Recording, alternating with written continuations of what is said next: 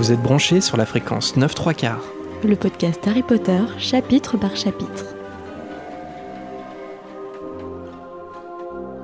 Bonjour à tous et bienvenue dans ce nouvel épisode de Fréquence 9 3 quarts. Je suis Marina. Et je suis Jérémy. Nouvel épisode, nouveau chapitre, et c'est avec un grand plaisir que l'on retrouve Harry, Ron et Hermione pour la suite du prisonnier d'Azkaban, même si on peut dire qu'en ce moment l'ambiance entre les trois n'est pas au beau fixe. Oui, autant dire que la magie de Noël n'a pas vraiment opéré, puisqu'après avoir appris que Buck allait être jugé, Harry s'est vu retirer son précieux éclair de feu qui lui a été offert anonymement. La raison Hermione, qui en a informé McGonagall, craignant que le balai lui soit envoyé par Sirius Black, qui aurait alors pu le trafiquer. Malgré cette ambiance pesante, il va être désormais question pour Harry de s'armer contre les détraqueurs qui l'affectent tant. Et pourquoi pas éviter là aussi un nouvel incident de balai qui pourrait lui être fatal.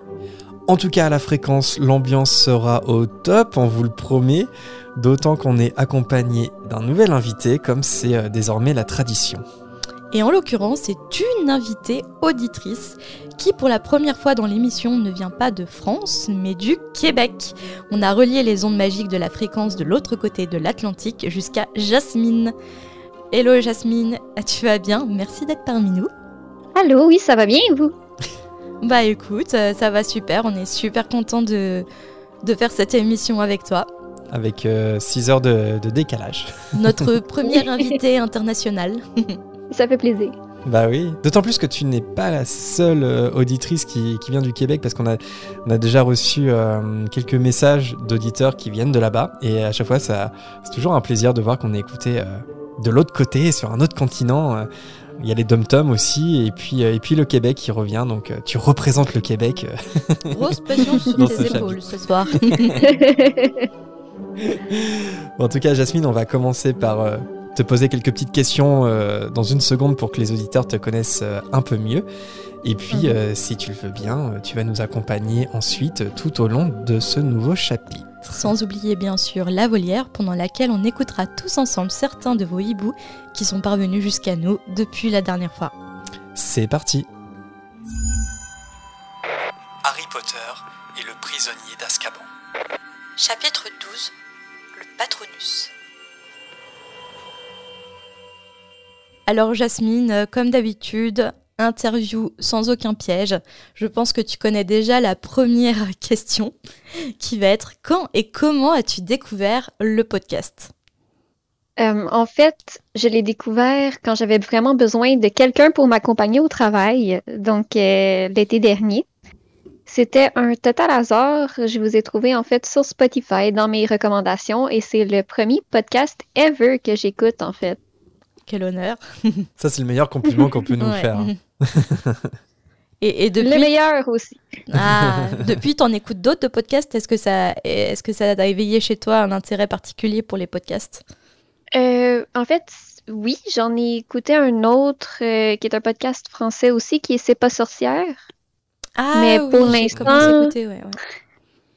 Mais comme j'ai raccourci mon temps pour le de voyagement pour le travail, ben pour l'instant, j'en écoute moins. Je me, je me contente euh, de fréquence 9 3 quarts euh, la fin de semaine. Ah, c'est bien. Bonne réponse. c'est vrai que c'est le meilleur compliment qu'on peut nous faire et on, le reçoit de temps en temps des, des auditeurs qui disent euh, je connaissais pas la forme du podcast, enfin je connaissais, euh, je savais que ça existait mais je m'y suis jamais vraiment intéressé. Et avec vous euh, ça m'a permis d'en découvrir d'autres parce que je me suis dit que c'était c'était vachement bien de pouvoir écouter une émission quand je veux dans les transports et autres et ça vraiment c'est mhm. quelque chose qui nous touche beaucoup parce que c'est un, un média qui nous qui nous tient à cœur qui est peut-être moins populaire que que les chaînes YouTube, euh, par exemple. Mais, euh, mais voilà, ça nous tient à cœur. Donc, euh, c'est super cool quand on, a ce genre de, feedback. ça donne l'impression aussi d'être accompagné par des amis. En tout cas, c'est très agréable. Bah, nous aussi, en tant qu'auditeurs, en fait. Hein, on est, nous-mêmes, on est fans de, de certains podcasts. c'est pas parce qu'on en fait qu'on n'est pas fan d'autres euh, d'autres créateurs. Et, euh, et oui, c'est ça qu'on aime, c'est d'être euh, d'avoir l'impression que, que, que, nos podcasteurs préférés nous accompagnent un peu dans, dans notre quotidien. Mais c'est ça un bon podcast mhm. aussi. C'est un podcast où on a l'impression vraiment d'être avec une bande d'amis et qu'on est intégré dans le podcast. Même c'est pas un podcast de, de bande en fait. C'est l'impression de, de participer avec l'animateur ou l'animatrice au podcast et de se sentir hyper bien avec la personne en fait. D'avoir une, sorte- une sorte de communion en fait avec euh, les animateurs. Et c'est ça qui est vraiment top avec. euh, ce que je retrouve pas euh, sur YouTube par exemple. Ouais. Mais après, c'est c'est peut-être le format qui me convient moins. Et puis l'univers d'Harry Potter s'y prête bien Oui, parce que c'est un univers dans, lesquels, euh, dans lequel euh, beaucoup de gens euh, trouvent du, du réconfort, beaucoup de gens se font des amis, etc. Donc c'est pour ça que ça, nous, ça nous tient à cœur de faire un podcast, une, une émission un peu cocooning où tout le monde peut avoir sa place. Et c'est super chouette, notamment par exemple sur le, su- sur le chemin du travail, parce que c'est jamais trop agréable d'aller au travail. Mhm. Et si on peut égayer un peu ces, ces trajets-là, je, je crois que c'est le cas de pas mal d'auditeurs, et ben on est ravis. Et Jasmine, euh, sinon, plus sur Harry Potter, un peu la même question. Quand est-ce que tu as découvert Harry Potter euh, euh, voilà, Et comment aussi Est-ce que c'était par les films ou, ou les livres Un peu des deux. Raconte-nous tout. Voilà. Tout, on veut Euh, tout savoir. le, le premier film que j'ai vu, c'est le deuxième, donc Harry Potter et la Chambre des Secrets. Mais c'était très flou, ça m'avait pas particulièrement marqué. Euh, j'étais encore très jeune à cette époque-là. Donc, je dirais que je l'ai plus connu par les livres. Euh, j'étais au secondaire, donc euh, bon, l'équivalent, je suis pas encore très douée avec les équivalents euh, pour l'école, mais j'avais autour de euh, 13-14 ans, en fait, quand j'ai commencé à les lire. Puis pour moi, c'est vraiment les livres qui m'ont amené dans l'univers. Euh, je dirais que j'aime beaucoup les films, mais à chaque fois que j'écoute les films, je dois critiquer ce qui est pas dans les films versus ce qui est dans les livres. Ouais. Mais si on me dérange pendant mon film, c'est non, non, tu, tu te tais et tu écoutes. Tu m'écoutes critiquer le film. Oui, voilà. C'est- intéressant parce que du coup, les f- le, ta porte d'entrée, ça a été le deuxième film, mais en réalité, ça t'a plus ouvert ensuite sur euh, les livres. Et ça, c'est ça, c'est intéressant. C'est mon cas aussi, par exemple. Ouais, J'ai découvert avec le Mhm. premier film. Et en fait, après, ça m'a permis de découvrir les livres auxquels je suis plus attaché que les films au final. Ouais. Complètement. Et, et j'ai juste une question sur les films qui m'intrigue. Est-ce que tu les écoutais euh, en, en version québécoise ou pas, du coup? Est-ce que tu- Oui, tu, la donc regardes en j'ai pas version les mêmes québécoise? Ouais. Oui, donc j'ai pas les mêmes voix, j'ai pas tout à fait euh, les mêmes expressions, mais quand j'ai entendu la voix d'Hermione euh, dans la version non québécoise, j'ai été choquée. Bah pareil. en fait. Alors ouais, je peux donner cette anecdote. Euh, le premier Harry Potter que j'ai piraté, c'était la. Coupe de Feu. Ouh. Oui, oui, oui. Adopi, attention, nous Ah, écoute. Oh, Adopi n'existait pas à cette époque. je vous parle d'un temps. Donc c'était c'était la Coupe de Feu. J'avais réussi à à, à- à l'avoir en, en Divix. Les, les, les geeks Ah ouais. se, se rappelleront. Et je me souviens, je, je- je lance le film et je me dis, il y a un truc qui, il y a un truc qui est bizarre. Il y a un truc qui est bizarre. Et en fait, c'était la version québécoise. Et le, le- il y a une scène, je m'en souviendrai toujours, où euh, là, je me suis dit, mais c'est forcément la version québécoise.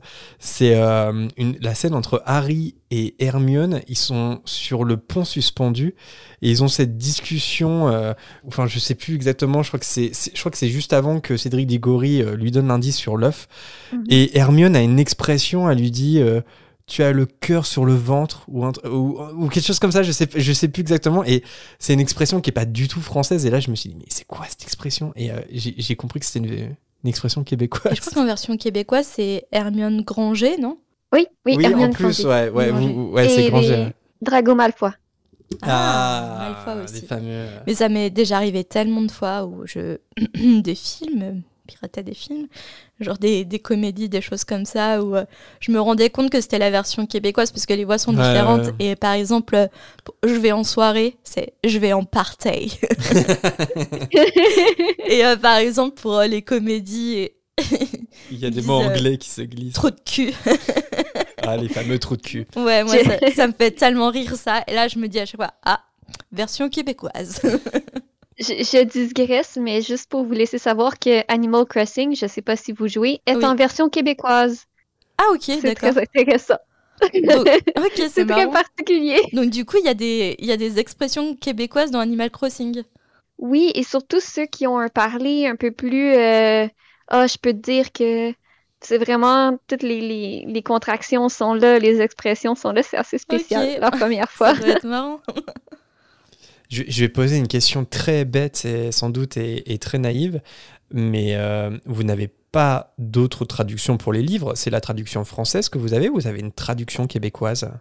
Non, je crois que c'est la traduction française. de Jean-François Ménard Vous avez- Il n'y a, y a Je pas pense bien. Ouais, il n'y a pas forcément besoin euh, d'une traduction euh, à part, je veux dire, pour, euh, pour les livres. Alors que c'est, alors, Mm, alors pour les films, c'est jugé nécessaire. C'est, c'est, c'est intéressant ça. Mm. Et peut-être. Oui, c'est vrai. Mm. Et est-ce que, euh, alors, on en profite parce que tu es québécoise, mais parce que par exemple, euh, effectivement, quand on est, quand il y a quelques années, quand allez, on piratait des Divix, on, on, on- entendait la version québécoise sans le savoir au début. Et en fait, ce qui était assez marquant, je me souviens à l'époque, c'était que il n'y a pas vraiment l'accent en fait dans les, dans les versions Ouais, québécoises, mm, mais ça va vrai. plus être des expressions, des mots anglais qui arrivent et, et qui n'arriveraient jamais en français. Euh, Est-ce que tu as une explication à ça, Jasmine euh, pour, pour- Pourquoi il n'y a, pas- a, a d'accent dans, dans, dans, dans les versions québécoises, en film en tout cas? C'est ce qu'on appelle le français international. Ouais. Donc, en québécois, on va doubler en français international. Il y a peut-être un léger accent, ça dépend. Mais c'est, je sais pas, c'est une volonté d'uniformiser. Peut-être que ça soit compréhensible, relativement compréhensible par tout le monde parce qu'il y a quand même les expressions qui sont là. Mhm. Je sais pas. C'est mon hypothèse. D'accord. Mm. Par exemple, sur Harry Potter, tu lis Harry Potter donc euh, avec la traduction euh, française de Jean- Jean-François Ménard. Est-ce que des fois, ça peut vous paraître étrange, certaines expressions, ou est-ce que vous vous posez pas la question? Ça aussi, je me, je, me- je me demande. Oh, euh, c'est une bonne question en fait parce que moi j'ai été exposée à un vocabulaire euh, plus français européen Mhm. assez jeune en fait. Donc pour moi les expressions, je passais de une à l'autre sans vraiment me poser de questions. Euh, sinon je je sais pas, c'est vraiment une excellente question. En fait, je crois qu'au Québec, ce qui arrive souvent, c'est que les livres qui sont écrits par des auteurs québécois vont être traduits euh, dans un, un français euh, différent quand ils vont aller en Europe, mais ce qu'on reçoit de l'Europe va rester dans le français dans lequel il a été écrit. Je sais pas pourquoi, mais euh, je crois qu'il y a de ça aussi. C'est intéressant. C'est intéressant. Et, et aujourd'hui, est-ce que Harry Potter euh, tient une place particulière dans ta vie Toujours aussi importante euh, qu'avant? Oui, euh, en fait, moi, euh, bon, de base, je suis à Serpentard aussi. Euh, j'ai fait, euh, en septembre, j'ai fait un shooting photo sur euh, le thème d'Harry Potter euh, où je faisais la modèle pour euh, Serpentard. J'ai plein de décorations et autres euh, chez moi. Oh. Euh, je fais des références à Harry Potter dans ma vie de tous les jours, donc oui, c'est encore assez présent. Est-ce que tu es in- incomprise des fois quand tu fais des références à Harry Potter Les gens te regardent bizarrement s'ils ne connaissent pas l'univers? Oui, et ça fait mal. On connaît ça, on connaît ça. ou ou- ou l'envie de faire une référence à Harry Potter et de pas la dire parce que tu te dis ça va faire un bide total si, si, si, je, si Oui. je le fais maintenant. Mais c'est là où je me rends compte Oui.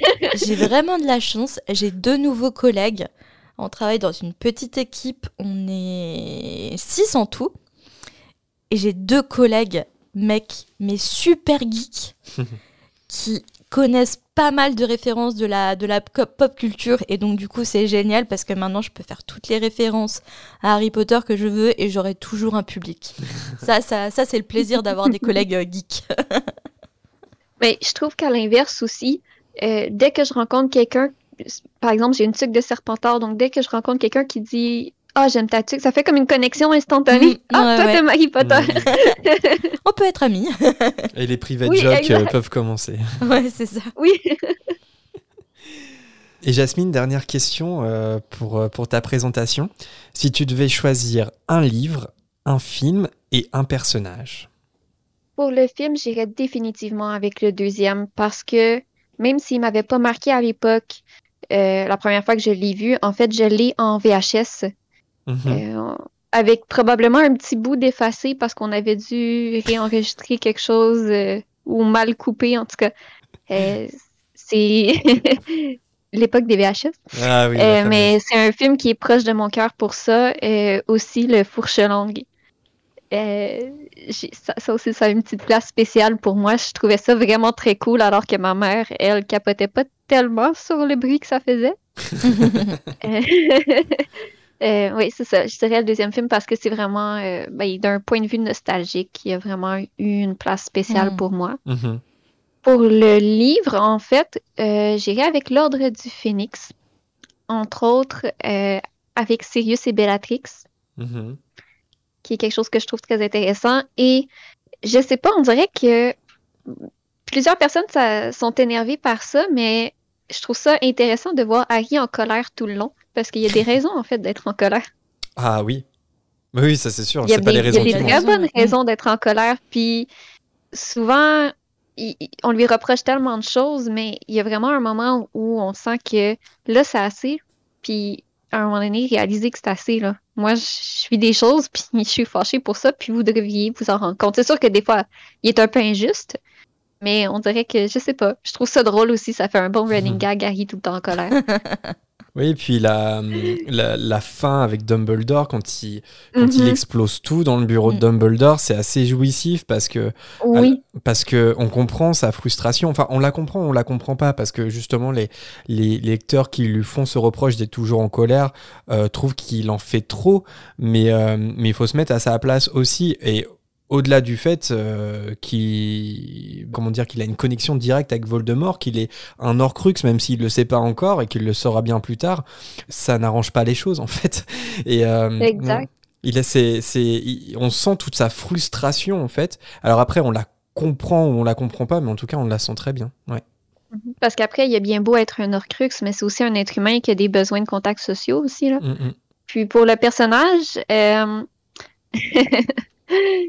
euh, quand je dis personnage préféré, en fait, je c'est pas dans le sens un personnage avec qui j'aimerais être amie. Vas-y, ou, balance ton euh, méchant, balance ton méchant. On le sent là venir. euh, parce que je la trouve intéressante au niveau psychologique, c'est Bellatrix Lestrange. Je m'en doutais. Ah ouais. Pour une serpentard, je m'en doutais. Surtout avec la petite introduction. J'essaie de me défendre Alors pourquoi psychologiquement intéressante? Parce qu'elle est complètement dans un autre univers. Au niveau de sa mentalité. Pas juste parce qu'elle a des valeurs douteuses, mais où- jusqu'où elle s'en va, à quel point ta vie prend un autre sens pour elle. Bref, au niveau mental, je la trouve fascinante.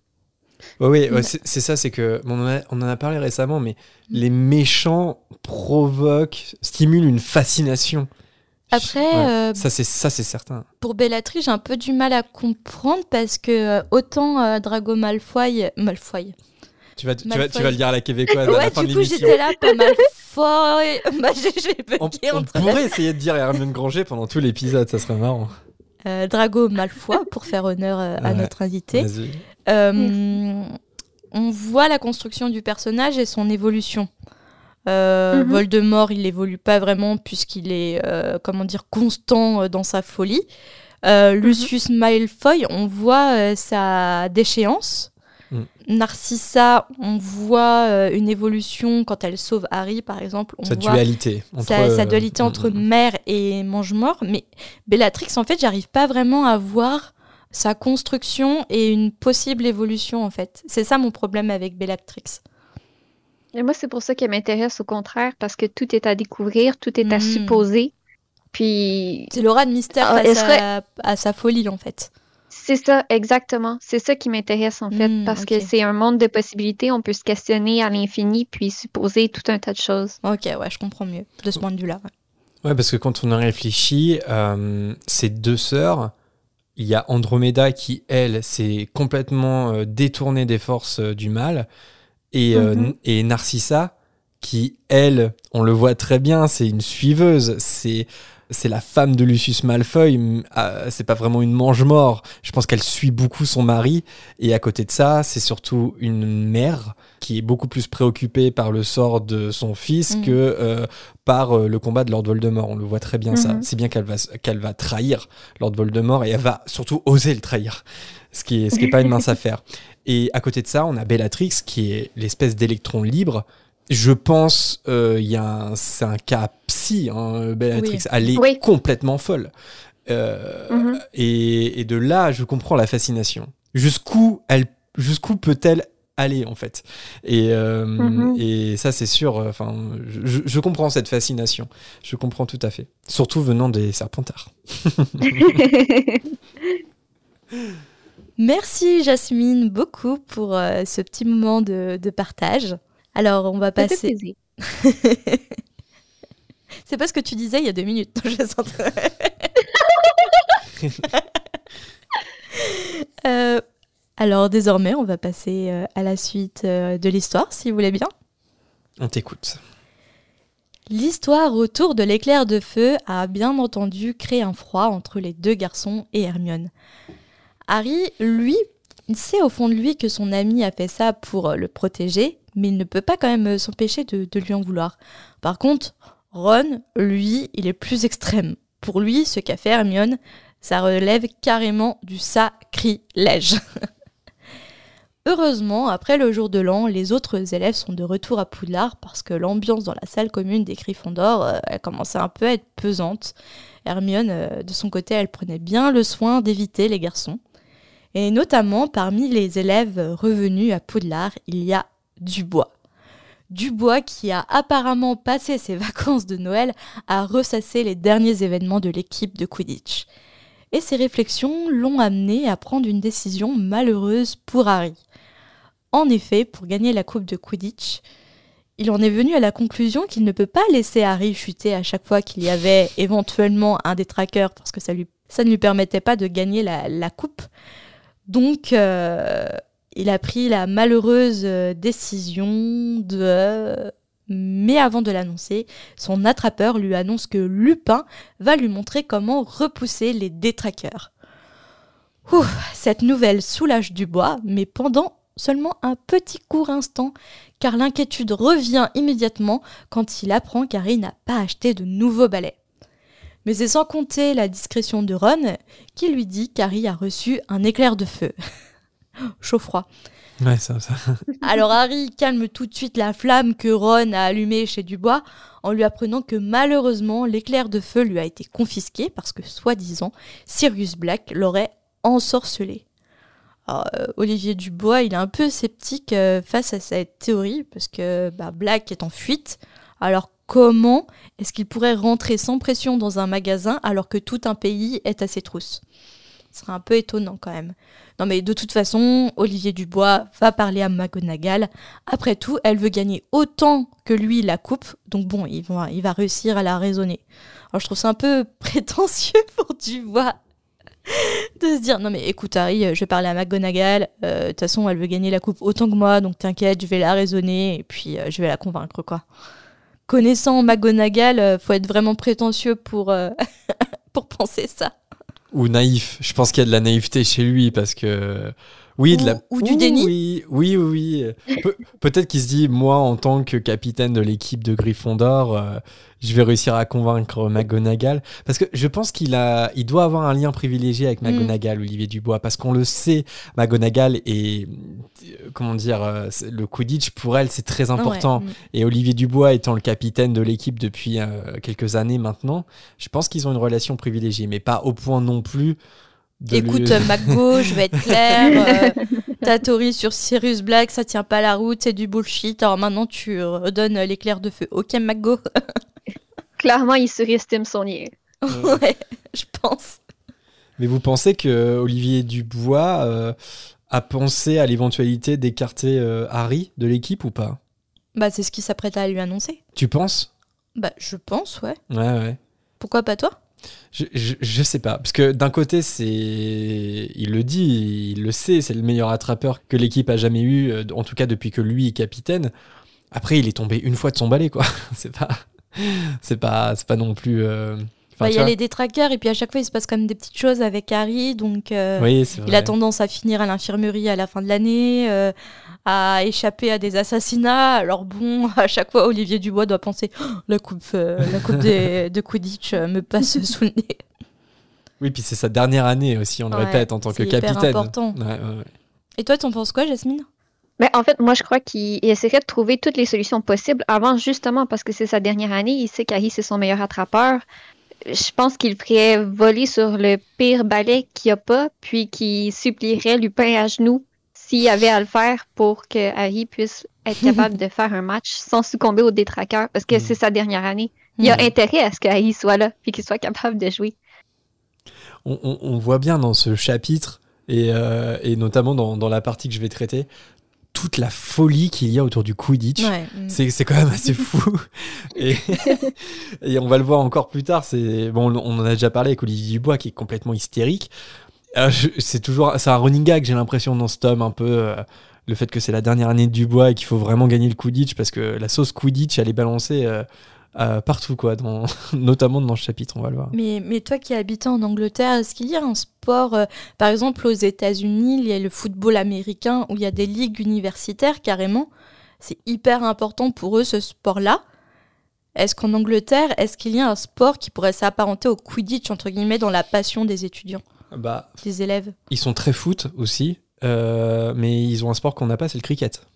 Et c'est joué dans les écoles? Euh, ouais, en, tout cas, euh, je pense qu'au moins une fois dans l'année, euh, tu vas, tu vas faire du cricket euh, à l'école. Ouais. En tout cas, c'est proposé. Je sais pas si c'est obligatoire. Ouais, ou mais en quoi, tout cas, il n'y a pas une équipe par école. Parce qu'aux États-Unis, tu as une équipe par De école basket, quand même. euh, de football américain ouais, ou de basket. basket, ouais. Non, il y a pas ça. Mais par contre, ils ont, ils ont quand même, ils ont quand même la beaucoup plus une culture sportive que nous. Peut-être pas autant que les Américains, mais, euh, mais j'ai l'impression que nous, en France, on l'a pas du tout. Quoi. Non, non, non, non, on l'a pas. Et au Québec, vous l'avez?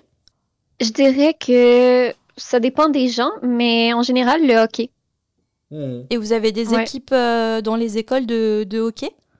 Euh, pas des équipes universitaires, en tout cas, il me semble que non, mais on a des ligues qui sont euh, plus régionales. Puis, euh, il y a la Ligue nationale de hockey, donc on joue avec les États-Unis, ben, contre les États-Unis. Ouais. Euh, ça soulève les passions. Malheureusement, ça fait très longtemps que les Canadiens de Montréal n'ont pas gagné la Coupe. Et J'espère que je choquerai pas trop de gens en disant ça. Pour être un peu chauvine, à- en, en Bourgogne, on a une équipe de hockey qui s'appelle les Ducs de Bourgogne. Voilà, Ah petite info. Dernier au classement. Non, je, je sais pas. Je, je, je connais pas le classement, je sais pas s'ils sont bons, mais euh, je, je voyais souvent passer euh, les Ducs de Bourgogne. Je pense qu'ils font d'assez bons scores, mais, euh, mais voilà, un petit aparté euh, bourguignon. Non, mais en vrai, dans les écoles britanniques, j'ai un souvenir quand même où ils jouent tous au foot. Quoi. Il, y a tout, il y a le réflexe de la balle, le pied, et on tape dedans avec le pied. quoi. David Beckham. Ouais, David Beckham, c'est une, euh, bon, ça commence à dater, mais c'était une superstar en tout cas. Ouais. En tout cas, pour le moment, pour les étudiants de, de Poudlard, place au cours. Le premier cours se déroule dans le froid glacial du parc. Hagrid a eu la bonne idée d'allumer un feu de joie plein de salamandres. Malgré le froid, c'est quand même amusant de ramasser des brindilles pour entretenir le feu et pour voir toutes les petites salamandres heureuses dans le feu. Bon, par contre, pour le cours suivant, c'est un peu moins fun, puisque c'est le cours de divination et durant ce cours, euh, ils apprennent à, à lire les lignes de la main. Et Trelawney, évidemment, a une mauvaise nouvelle à annoncer à Harry. Il a la ligne de vie la plus courte qu'elle n'ait jamais vue. évidemment. Après, elle a raison en soi, parce que à Harry, il meurt très... Enfin, Bah non, il meurt pas. il meurt pas... Enfin, il est quand même dans les limbes un peu. Ah, tu penses que. Tu vois, est-ce que c'est pas une mini-mort euh, Finalement, tu vois, non, je sais pas. Il y, a Est-ce toujours que ce... je vais trop loin il y a toujours ce gag où on se moque de Trelawney, mais en fait, tout ce qu'elle dit se réalise à un moment oui. donné. Donc pourquoi pas Et elle a quand même eu la prophétie. C'est elle qui a énoncé la prophétie, quand même, Trelawney. Oui, oui, oui. Ça, c'est... Donc, elle a quand même des pouvoirs de euh, divination c'est pour ça qu'elle, est... qu'elle a ce poste de prof euh, aujourd'hui. aussi, oui. Ensuite euh, vient le cours de défense contre les forces du mal, et, après le cours, euh, Harry rappelle à Lupin sa promesse, genre « Eh oh, euh, vous avez promis de m'apprendre à me défendre face aux détraqueurs ?» Donc Lupin, évidemment, va tenir sa promesse, puisque c'est Lupin, évidemment. Et apparemment, pour s'entraîner contre les détraqueurs, il faut trouver une, salle assez grande, comme par exemple la salle de cours d'histoire de la magie. Je me dis pourquoi il y a besoin d'une salle euh, très grande? Parce qu'au final, euh, pour mettre le détraqueur vraiment très loin et qu'il Là, puisse je pas s'approcher tout de suite euh, d'Harry, je, je sais pas. Surtout que dans les. En tout cas, dans le film, la salle de défense contre les forces du mal et peut un peu s'accorder à tout ce que tu veux. Mm. euh, On pense à la scène des lutins de Cornouailles, par exemple, dans le 2. Les Dans le lutins film. de Cornouailles. Ouais. D'ailleurs, c'est. Je me demande si c'est pas la seule salle de classe qui est la même du début à la fin. C'est, elle, elle est très identifiée dans, et identifiable dans. euh, Pas Dans les le- films Harry Potter. La salle de potions? La salle Elle de change potion, moi j'ai l'impression, je, je pense que dans le premier film, ils ont, ils ont tourné dans une, euh, dans une vraie école ou peut-être à, à Oxford par exemple, et j'ai l'impression qu'ensuite c'est du studio. J'ai l'impression que la salle de potion a changé. Par contre, la salle euh, de, de défense contre les forces du mal, euh, alors sauf dans le 1, parce que dans le 1, pareil, on voit pas de, on, on voit pas euh, Quirrell vraiment. Mais par contre, dans le 2, la, scène avec les lutins de Cornouailles, euh, bah, par exemple, la scène des épouvantards dans le 3, c'est exactement le même studio qui sûrement que, était à Leavesden. Et, on la revoit plus tard quand c'est Maugrey Folleuil, ensuite Ombrage, etc. J'ai l'impression que c'est la salle de classe la plus identifiable dans les films Harry Potter. Et pour le coup, là, oui, je comprends pas trop. Mais regarde, euh, dans le film, j'ai jamais vraiment réussi à piger où se trouvait la scène où ils s'entraînent euh, avec les détraqueurs. Enfin, avec euh, l'épouvantard, euh, Harry et Lupin. Parce que, est-ce que c'est l'estrade du bureau de Lupin ou est-ce que c'est un autre lieu? J'ai j'ai Bah, on la voit jamais, le cours, euh, la salle de cours d'histoire de la magie, ça peut être celle-ci. Peut-être. C'est c'est une très belle scène hein, dans le troisième film avec ces cierges qui, qui, qui virevoltent, qui lévitent dans les airs, etc. Mais je sais pas si c'est dans la même salle de classe. Après le cours, euh, Ron fait la remarque à Harry que Lupin a l'air encore bien malade. C'est alors qu'ils entendent la voix exaspérée d'Hermione qui dit Mais pourtant, c'est évident Non, c'est pas ça qu'elle dit, c'est Non, bizarre. Elle... elle... dit non, mais vraiment? En fait, elle est en train de ranger les livres. Ouais. Il passe à côté d'elle sans la voir et elle fait Non, mais vraiment? Et, et Ron fait Bah, vraiment quoi? Et Ouais, Hermione, ça. elle fait Rien. Et puis après, elle fait Non, mais c'est évident. Mais c'est- en fait, j'ai. En fait, à la relecture, euh, j'ai- je. Alors, je comprends, je comprends euh, la- ce qui se passe dans cette scène, mais je trouve pas ça très clair, tu vois. Genre, que Hermione dise non, mais vraiment. Et je sais pas comment c'est en non, version originale. non, mais, mais vraiment, t'es bête. Oui, quoi. oui, oui, c'est ça. Mais je veux dire, euh, en plus, Hermione dit ça, mais personne, à part elle, n'a pigé que Lupin est un Mm. loup-garou, donc c'est un peu. Quoi? Lupin est un loup-garou?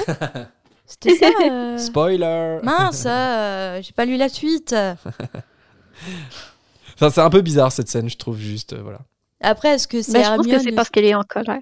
Oups, Ouais, c'est ça. Ah non, non, mais pas de souci. Ouais, ouais, c'est ça. Non, non, ouais, elle est en colère. Oui, oui, c'est ça. Mais après, elle pourrait dire, je sais pas, quelque chose comme. euh, Bah, justement, comme tu dis. Non, mais euh, c'est évident, en fait. Ou quelque chose comme ça. Et c'est pas ce qu'elle dit. Elle dit, non, mais vraiment? Mais non, Non, mais, mais elle le dit à un moment, c'est évident. Du coup, t'es un peu comme Ron. t'es- Ah bon? Attends, t'es sûr qu'elle dit non, mais euh, c'est évident? Ouais, elle le dit à la fin.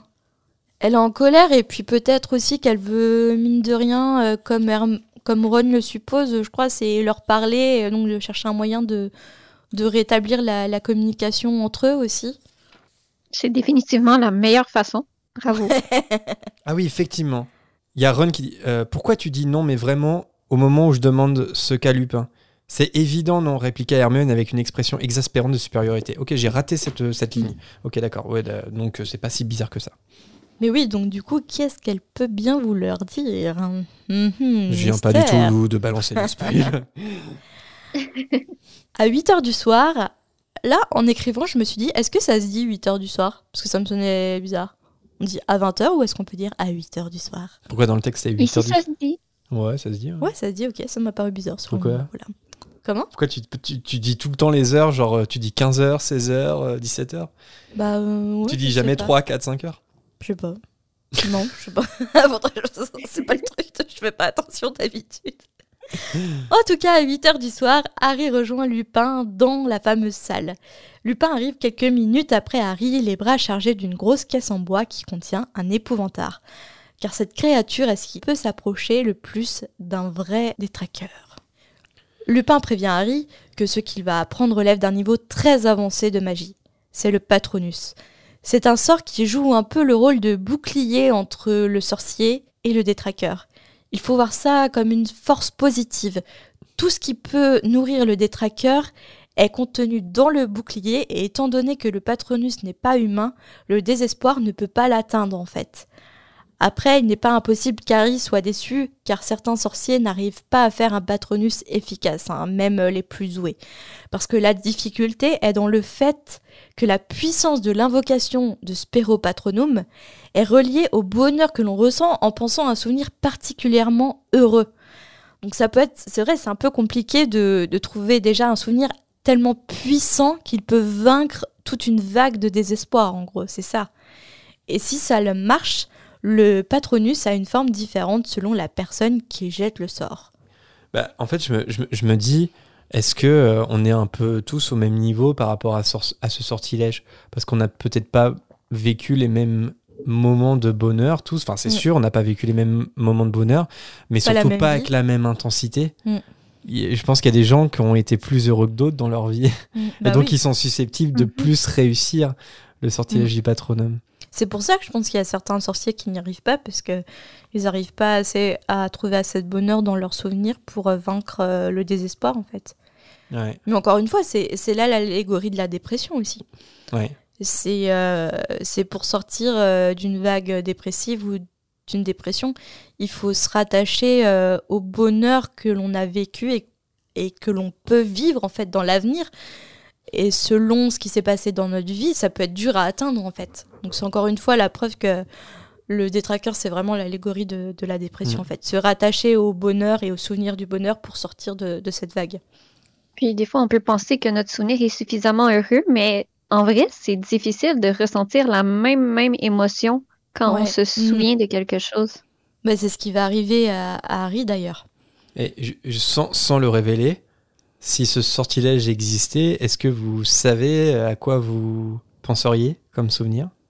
Juste pour... euh, parce que c'est c'est quelque chose de d'assez sensible et Lupin lui demande en, en deux secondes euh, Allez, vas-y, Harry, pense à, un- à ton souvenir le plus heureux. C'est pas si évident que ça, vous y arrivez ou pas? Moi, j'ai du mal. Je pense que ça me prendrait plusieurs essais. Ouais, ouais, ouais, clairement. Moi, je pense que oui, mais après, est-ce que c'est assez puissant? Hmm. Enfin, je sais pas. Et juste sur ce passage, donc le- la, la formule, tu l'as dit Marina, c'est Spero Patronum. Moi, c'est une de mes formules préférées dans, dans la saga Harry Potter. Euh, Est-ce que vous savez ce que ça signifie Spero Patronum? Pas du tout. Euh, bah, je sais plus. Maintenant, j'ai un sais de mémoire. Alors, déjà, petite, euh, petite précision. Alors, ce qui est marrant à noter, c'est que en version originale, en anglais, le sortilège est un petit peu différent puisque c'est Expecto Mm. Patronum. Et d'ailleurs, c'est dans le film, en tout cas en version française, ils ont gardé Expecto euh, parce que je, je pense que c'est pour la synchro labiale. Comme il y a trois syllabes, ça devait être bizarre de traduire Spero Patronum alors qu'ils disent Expecto Patronum. Mais en gros, c'est pour euh, trouver la lumière, faire fuir euh, le désespoir, mais je sais plus la formule exacte. Ouais. Alors en fait, ça signifie j'attends un protecteur en latin. Hmm. Spero Mm. patronum. En anglais, expecto patronum, c'est plus j'attends un protecteur. Et spero patronum, c'est plus j'espère un protecteur. Voilà. Euh, En français euh, québécois, c'est resté Spero Patronum d'ailleurs. C'est resté spero patronum. Mm, Ah, tu veux dire Mhm. dans, les, dans le film ou? Oui, dans les films, c'est vraiment Spero Ah, Patronum qui Alors ça, c'est intéressant. Alors qu'en VF, euh, ils ont gardé expecto.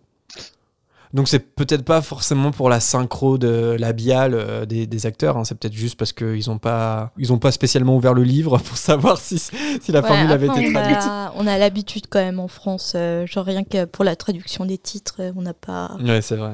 C'est Ouais, vrai, je suis particulièrement. Peut-être que, peut-être que j'attends un gardien avait plus de sens que j'espère un gardien C'est vrai. pour la traduction. Après, je me suis dit, est-ce que du coup, euh, j'ai vu cette information sur le Wikipédia, que spero patronum, ça voulait dire plus j'espère un protecteur. Après, je me dis, je, je, je m'y connais rien en, lang- en langue latine, mais euh, en espagnol, il me semble que esperar, ça veut dire attendre, et ça veut pas dire espérer. Mais a priori, en latin, spero, ça veut bien dire j'espère, et pas j'attends. Et ben moi, je sais que obrigado, c'est merci en portugais, d'accord? Rien à, rien à voir. mais. Non, je sais pas, moi aussi, je parle des langues latines. En tout cas, c'est très beau que ça soit j'attends ou j'espère, c'est c'est très beau cette, euh, cette formule j'attends un protecteur. Expecto patronum. Alors, en tout cas, lui, de son côté, comme nous, Harry part en quête d'un souvenir heureux. Alors, évidemment, on se doute que ça ne va pas être son arrivée chez les Dursley. Par contre, son premier vol sur un balai, ça, c'est un super souvenir. Après avoir répété plusieurs fois l'incantation et en pensant au premier vol, Une fumée argentée apparaît au bout de sa baguette. Bon, maintenant, il ne reste plus qu'à l'essayer face à un détraqueur. Une fois la boîte ouverte, l'épouvantail prend immédiatement la forme d'un détraqueur. Les lumières vacillent sous l'avancée de la créature. Harry, lui, crie Spero patronum, mais un brouillard blanc et épais l'envahit sous les cris agonisants de sa mère. Quand il reprend conscience, Harry est étendu sur le plancher. Bon, bah, Lupin s'attendait bien à ce genre de réaction pour la première fois, et c'est pas étonnant. Et si Harry souhaite arrêter dès maintenant, il le comprendrait tout à fait. Mais non, tel un vaillant Gryffondor, Harry se tient prêt à recommencer. Bon, il faut peut-être un, autre souvenir plus intense, selon Lupin. Pour le prochain exercice, Harry décide de se remémorer le souvenir où Gryffondor a gagné la coupe des quatre maisons. Mais à nouveau, Harry se fait happer par le brouillard, sauf que cette fois, et pour la première fois, il a entendu la voix de son père. Quand Harry dit cette nouvelle à Lupin, ce dernier devient un peu étrange. En effet, Lupin et James étaient amis lorsqu'ils étaient étudiants à Poudlard. Et Lupin, du coup, il veut mettre un terme à cet exercice beaucoup trop complexe et regrette d'avoir euh, tenté euh, d'apprendre ça à Harry.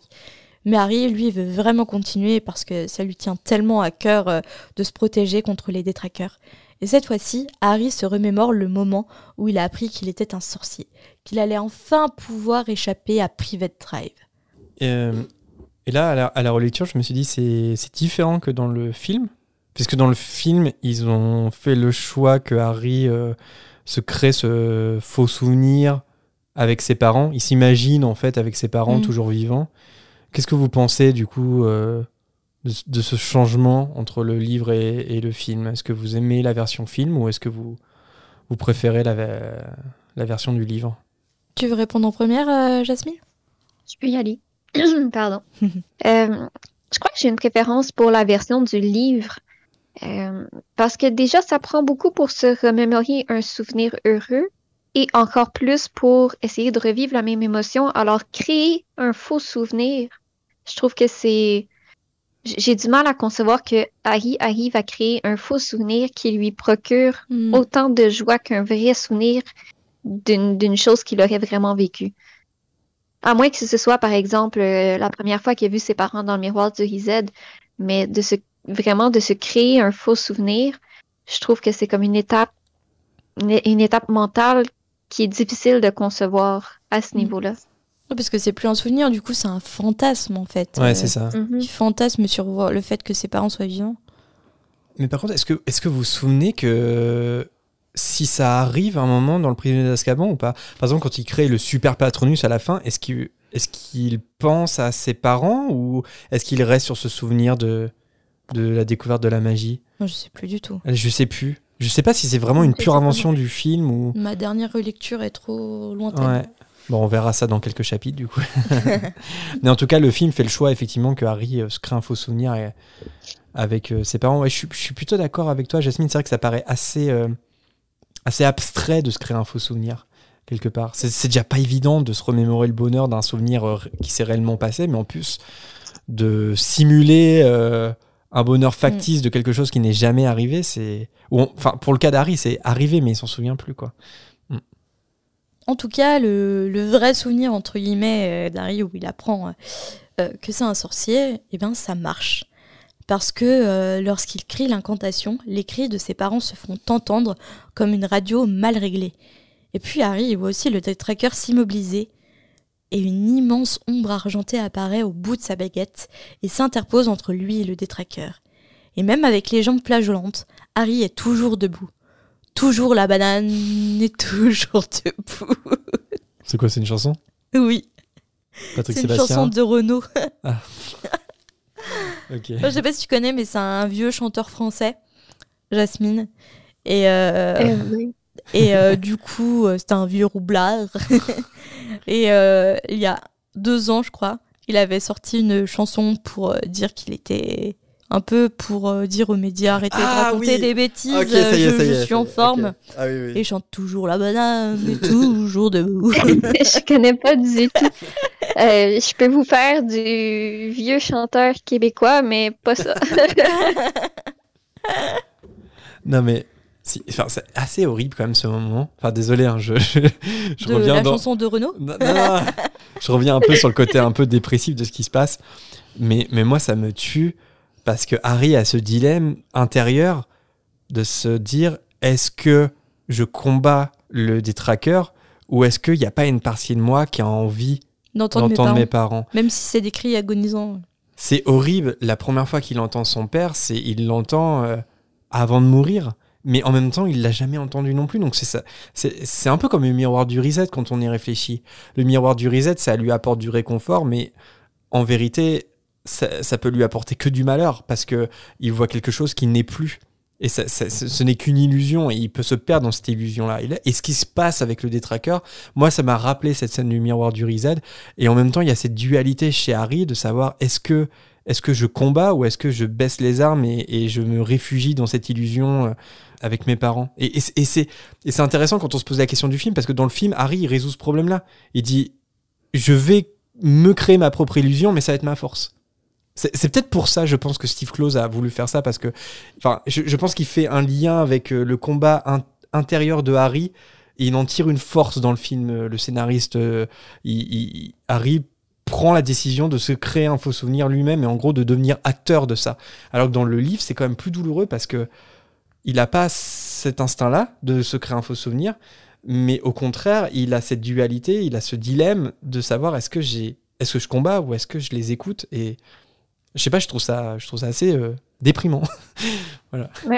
Justement, en fait, j'ai envie de faire un parallèle avec la dépression où tu te dis, je veux m'en sortir, mais d'un autre côté, tu sais que ça va être extrêmement difficile, alors que de rester là où tu es, même si tu souffres, il y a comme une espèce de confort dans la souffrance où tu t'es habitué à ça, dans cette noirceur-là, tandis qu'il va falloir que tu fasses des efforts, puis peut-être que tu souffres plus avant de t'en sortir. Et je vois un peu ça dans la dualité de- du choix de Harry aussi. Combattre n'est jamais euh, l'option facile. Ce, Oui. ce n'est jamais Mhm. la facilité. Exact. Et Harry, euh, Harry est dans le combat, il est dans l'action, il est jamais dans la passivité. Mais là, il a ce, il a cette tentation de la passivité et se dire, ok, je, je- je peux ne pas combattre et, et juste euh, écouter mes parents. Et voilà, c'est assez déchirant quand on y pense. Alors du coup, euh, malgré le, succès euh, de d'Harry, Lupin lance un Ridiculus. Un craquement sonore se fait entendre et le détraqueur disparaît en même temps. Lupin paraît satisfait d'Harry en lui disant que c'est un bon début. Et pour reconquérir Harry qui a l'impression d'avoir fini un marathon, Lupin lui donne une barre du meilleur chocolat Donnet Dukes. En croquant un morceau, une pensée traverse l'esprit d'Harry. Je me dis, ça se trouve, avec le, le nombre de, de sessions euh, avec Lupin, Harry, il a pris 10 kilos, tu sais, à cause du chocolat. Mais euh, du coup, je me demande pourquoi est-ce qu'il a lancé un Ridiculus? Est-ce que... Oui, bah oui, non, mais en fait, ma question, en la posant à haute voix, je- j'y ai répondu. C'est parce que le Patronus euh, ne marche pas face à un détraqueur épouvantard. Il y a que Ridiculus qui peut, euh, qui peut vaincre l'épouvantard, en fait. Voilà, j'ai fait un monologue. non, enfin, je sais pas, c'est- surtout que je, je pense que le, le patronus de Harry, il est, il est efficace à ce moment-là, mais peut-être pas assez pour faire fuir l'épouvantard. Est-ce que tu penses qu'un Patronus peut faire fuir un épouvantard? S'il prend la forme d'un détraqueur, euh, sans doute. En tout cas, c'est ce qui se passe ça, dans le film. Dans le film, c'est Harry, au bout d'un moment, il parvient carrément à faire revenir l'épouvantard dans sa, Ouais, mais dans le dans la film. malle. Dans le film, c'est vrai, dans le film. Souvent, le film nous crée C'est des. le moment où il fait. Voilà. C'est ça. Non, non, c'est une bonne question. C'est une bonne question. Alors, euh, comme tu le disais, Marina, euh, une pensée traverse l'esprit de Harry. En fait, il demande à Lupin si, du fait qu'il a connu James, est-ce qu'il a également connu Sirius Black à l'école? Alors, Lupin est d'abord euh, sur la défensive avant de répondre rapidement que oui, il a connu Sirius Black, avant de dire à Harry que c'est terminé pour cette séance parce qu'il est déjà tard. Alors, je me suis demandé pourquoi, pourquoi Lupin il le prend aussi mal cette question et pourquoi il est aussi méfiant? C'est- pas très clair pour moi. Parce que en, en gros, Harry est obligé de se justifier euh, en disant oui, j'ai entendu dire que, que mon père et, et Sirius avaient été amis. Et là, tout de suite, Lupin se détend un peu plus. Mais je, me- je me dis pourquoi il se tend en premier lieu? Je sais pas, il a peur de, de ce qui pouvait être raconté euh, sur, euh, sur lui et sa bande de l'époque, euh, sur les. Comment? Les maraudeurs? Les maraudeurs? Ouais, tu penses cette, cette, cette étiquette de, de mauvais élèves ou en De tout cas de- d'éléments oui, de loubards. Je sais pas si ce mot existe en québécois. Les loubards. Hmm, pas du tout. Non, non c'est Je un peu. saurais même pas comment le traduire. Non, je sais pas. De perturbateurs. euh, ouais, voilà. mais un loupard, c'est un peu un, un mot qui n'est plus du tout utilisé aujourd'hui. c'est un mot de vieux. Auteur de troubles. Voilà, Voilà, fauteur de ça. troubles. Vous pensez que c'est ça? Vous pensez que Lupin, il, il a pas envie d'être assimilé à, à, à cette image-là? J'ai peut-être un peu l'impression qu'il a peur qu'Harry lui pose des questions ou que il a peur d'apprendre en fait que Harry sait entre guillemets qu'est-ce que Sirius a fait, puis de devoir le défendre ou devoir se défendre à lui d'avoir été ami, se, se défendre lui-même d'avoir été ami avec lui. Hmm. Ouais, qu'il est tellement dégoûté par euh, ce qui est devenu Sirius Black qu'il veut plus être du tout assimilé à lui, quoi. Mhm. Mhm, ouais, c'est possible. Bonne théorie. Mais c'est vrai qu'on peut avoir des théories parce que sais pas forcément euh, très limpide. En tout cas, il peut se passer plein de choses dans la tête de Lupin à ce moment-là, donc c'est vrai que je me posais simplement la question. Alors sur le chemin du retour après euh, l'entraînement avec Lupin, Harry euh, s'en veut un peu d'avoir posé la question vu la réaction du professeur. Puis il se dit à lui-même que ça sert à rien de chercher à entendre la voix de ses parents parce qu'ils sont morts et qu'il doit se ressaisir s'il veut gagner au Quidditch.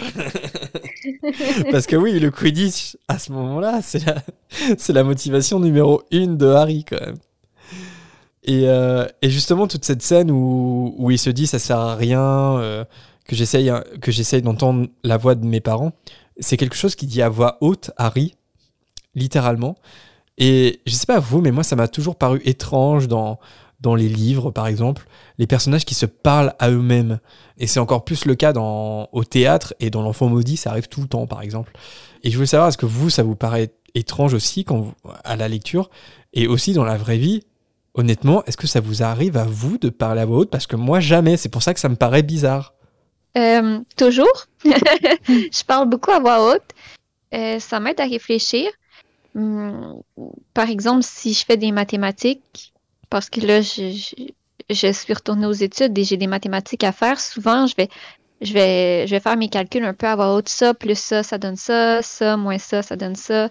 Euh, quand je fais des tâches, quand je me promène, mais j'ai l'impression que dans le cas d'Harry, c'est un peu une façon de, de se convaincre, d'entendre sa voix, de l'affirmer à voix haute, peut-être une, une façon d'essayer de se convaincre plus. Mais c'est ce que j'ai tendance à faire euh, quand j'ai besoin de me convaincre d'une idée. Je vais tendance à, à le dire à voix haute pour me convaincre en fait. Ah ouais, toi tu le fais, par exemple. Oui, je le Toute fais. seule. Ouais. Ok. Marina, c'est pas grave, tout va bien, allez. Ok. Ou même au travail par exemple. Il y a quelque chose qui va m'énerver, un dossier ou, euh, ou un client par exemple. Je...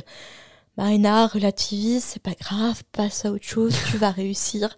Ok, d'accord. Et oui, j'ai une collègue dans mon bureau et elle a l'habitude. mais, mais oui, oui, je, je me parle à moi-même. euh, Ou non, mais Marina, t'es vraiment trop nulle. Pourquoi t'as fait ça Mais pourquoi t'as pas vu ça euh. Bah, Je ça... m'auto-flagelle aussi à voix haute. Eh ben moi, ça va être que ça, tu vois, mais ça va être très court. C'est genre, je vais faire une erreur, je fais Oh, Jérém Quelque chose comme ça. Mais ça va s'arrêter là, je vais, je vais pas faire des phrases. Et... Pourquoi c'est Jean-Marie Le Pen qui te dit euh, ça, non, pas à chaque épisode. non, non, je le ferai pas. Euh, mais ouais, ouais, non, ça, ça je vais m'agacer contre moi-même, mais ça va être très vite. Mais par contre, au point de formuler des phrases et, et de me parler à moi-même, non, c'est pour ça que ça me paraît étranger en fait quand je le lis, par exemple. Mais euh, vous, vous êtes des contre-exemples, donc, euh, enfin, en tout cas, vous, vous êtes différents là-dessus. Mais donc, je crois qu'il y a beaucoup de personnes qui le font. Ok, d'accord, ok. C'est toi qui es bizarre. C'est moi je plaisante. Non, mais dites-nous, les auditeurs, si est-ce que vous vous parlez souvent à vous-même? Ça m'intéresse. Alors, en parlant de, de Quidditch, parce que ça va beaucoup parler de Quidditch dans ce chapitre, même si c'est pas euh, un chapitre où, où il y a un match. La semaine suivante, euh, Serpentard remporte son match contre les Serres d'Aigle, ce qui, selon les calculs scientifiques, euh, oui, euh, bravo Jasmine, fidèle supportrice de l'équipe de, de Quidditch de Serpentard. Et donc oui, selon les calculs scientifiques d'Olivier Dubois, c'est bon signe parce que euh, pour le reste de la compète, euh, pour Gryffondor notamment, pour les chances de, gagner de Gryffondor, donc euh, il multiplie les séances d'entraînement. Entre le Quidditch et les séances avec Lupin, Harry en vient à avoir du mal à trouver du temps pour faire ses devoirs. Mais le pire, c'est Hermione, qui a l'air complètement surmenée et qui croule sous les livres chaque soir dans la salle commune. J'ai envie de dire merci McGonagall, hein, encore une fois, pour ce, ce bon move de lui avoir donné un retourneur de temps. D'ailleurs, Ron s'interroge au sujet d'Hermione. Ça lui semble impossible qu'elle puisse assister à tous les cours. Notamment parce qu'il a remarqué que ses cours d'arithmancie ou d'études des moldus se superposent avec les sons aux créatures magiques et avec la divination qu'ils ont en commun. Mais euh, Harry, il a l'esprit euh, un peu trop occupé et il s'y intéresse pas plus que ça à ce moment-là. Et là, je me dis, enfin, c'est un des passages où je me dis que si je devais être un des personnages du trio, je crois que je préférerais être Ron. C'est quand même celui-là qui a le moins de soucis. Parce que là, on voit très bien, il y a Harry d'un côté qui a ses dilemmes intérieurs euh, euh, par rapport à tous les malheurs qui lui sont arrivés. Et il manque d'être assassiné Il à chaque, fin d'an- à chaque fin d'année. il est en danger de mort, euh, il est orphelin et il doit euh, combattre euh, voilà, les gens qui veulent le tuer, en gros. Hermione, elle est surmenée parce que elle se, elle se donne une charge mentale qui est épouvantable. Et à côté de ça, il y a toujours un peu Ron qui est là. Et je me dis, quitte à choisir euh, parmi les trois, je préférais être Ron. Est-ce que est-ce que c'est votre cas ou est-ce que vous préfériez être Harry ou Hermione? Si vous deviez choisir. Je sais pas parce que une petite observation bête, je suis fille unique et je sais pas comment je réagirais si du jour au lendemain j'avais, euh, enfin pas du jour Ah au lendemain, oui. mais de vivre dans une famille nombreuse et tout. euh, je, je sais pas, c'est hyper élargi, mais mais tout de suite je pense à Ron et je pense à toute, euh, tous ses frères et sa sœur et tout et ça m'angoisse un peu tant de monde. Moi je suis un Je peu solitaire et tout, donc il a pas de problème certes, mais Niveau famille, ça doit être un peu compliqué quand même, les rivalités, frères, sœurs, euh, sa maman qui est très autoritaire quand même, euh, et puis aussi la, hum, enfin comment dire, le terrier où tout n'est pas facile économiquement et tout. En même temps, Harry, euh, j'ai pas envie d'essayer, j'ai pas envie d'être victime chaque année de, de tentatives de meurtre. Euh, et Hermione, euh, je me rapprocherais plus d'Hermione. Parce que j'aime bien me donner un surplus de charge mentale inutile. Enfin, dans les faits, je me rapprocherais plus d'Hermione. Mais je Ouais. sais pas de qui je voudrais être. euh. Ok. Et toi, Jasmine? Hermione, et avec le retourneur de temps, je me rajoute du temps pour dormir plus. Alors oui, Mm. alors ça, mais ça c'est un truc. Je crois que c'est une question qui nous a été posée d'ailleurs. Pourquoi Hermione n'utilise pas le retourneur, le retourneur de temps pour dormir? C'est une vraie question. hein. Mais je crois qu'elle aime un peu avoir, à quelque part, je crois qu'elle elle- elle a besoin de ça, d'être tout le Mhm. temps vrai. en train de faire ses travaux, d'apprendre, d'être plongée là-dedans, et je pense que c'est un peu pour ça qu'elle le fait pas. Par contre, moi, je le ferais très volontiers. Et après, est-ce que ça nous Ouais. déglingue pas un peu psychologiquement de, de faire des journées à rallonge, puis Ouais, des sûr, nuits hein. à rallonge euh, T'es déjà perturbé dans ton Ouais, ouais, ouais. dans ton équilibre. Ouais. Et, et Jasmine, quand tu dis tu le ferais volontiers, tu, tu ferais volontiers des siestes avec le retourneur de temps? Oui. Oui, d'accord. Tout à fait. Oui, oui, oui, à 100%, n'importe quand. Oui, limite, euh, quitte à utiliser le retourneur de, le retourneur de temps uniquement pour ça. Et toi, Jérém? Bah, en- ouais, j'ai un peu répondu en, en posant la question. Moi, je crois que je préférais être Ron. Ah oui, c'est vrai, pardon. Bah ouais, ouais, je préférais être Ron. Alors certes, comme tu le dis, Marina, ça un peu sa, sa souffrance, ou en tout cas sa lutte qui est en fil rouge sur toute la saga, Ouais, c'est effectivement de trouver sa place. c'est ça. Oui. Il sait pas où est sa place euh, dans sa famille, dans le trio, dans, dans la vie en général. Mm, mm. Donc, en fait, les trois, c'est un peu choisir euh, ta problématique euh, de vie, en ouais, fait. ouais, ouais. Mais je pense que celle de Ron est peut-être la plus facile à gérer, je dirais. Donc, euh, Franchement, pas se sentir à sa place en permanence, euh, ça peut être oui, compliqué à c'est gérer. vrai, c'est vrai. Mais il s'en sort plutôt bien quand tu regardes. Mais ouais, c'est une des raisons pour lesquelles Ron est un personnage de sidekick euh, qui est extrêmement bien écrit, je trouve. Parce que justement, sa position de sidekick est une problématique au sein même de l'histoire. C'est-à-dire qu'il il il cherche sa place. Justement, tout l'intérêt du sidekick, c'est d'être à la d'être à côté du héros, mais du coup, est-ce que c'est ton identité propre d'être celui qui est à côté du héros ou est-ce que tu as autre chose à apporter? Et en ça, je trouve que le personnage de Ron est très bien croqué là-dessus.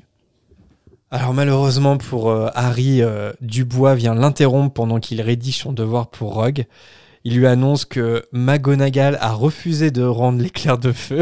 Quelle surprise Et au passage, elle a réprimandé Dubois sur sa morale parce que Dubois lui a dit que c'était pas très grave finalement que Harry tombe de son balai s'il arrive à attraper le vif d'or avant. Et là, elle me dit, mais c'est quoi le délire avec le Quidditch quoi? C'est, Je suis un peu Hermione là pour le coup. Je suis, je suis pas très Ron, je suis très Hermione sur ce coup-là. Je, je comprends pas la folie qu'il y a autour du Quidditch, mais bon, c'est comme ça. Du coup, Dubois euh, propose à Harry euh, d'acheter un Nimbus 2001, mais Harry rétorque qu'il achètera jamais quelque chose qui appartient à Drago. C'est pas un peu exagéré quand Oui, même bah, malheureusement, je pense qu'ils ont beaucoup de choses en commun euh, Ouais. qu'ils achètent. Ah, j'ai juste, j'ai juste dit un peu, mais en- après ça, ça m'a fait réfléchir. euh, je crois que Harry, en tout, veut être le contraire de ses ennemis, en Mhm. général. Donc, je comprends sa réaction, mais c'est peut-être un peu abusé. Ouais. Après, Harry, il a souvent des, ré- des réactions qui sont un peu extrêmes. Oui, là, ça ressemble un peu une- à une réaction du type euh, t'as acheté, euh, t'as acheté tes meilleures paires de chaussures et puis tu te rends compte que le jour où t'arrives avec, il y a quelqu'un qui a acheté les mêmes. Et t'es là, ah non, mais euh, je veux Ouais, t'es pas. un peu dégoûté. Moi, sincèrement, je les jette. Non, je plaisante.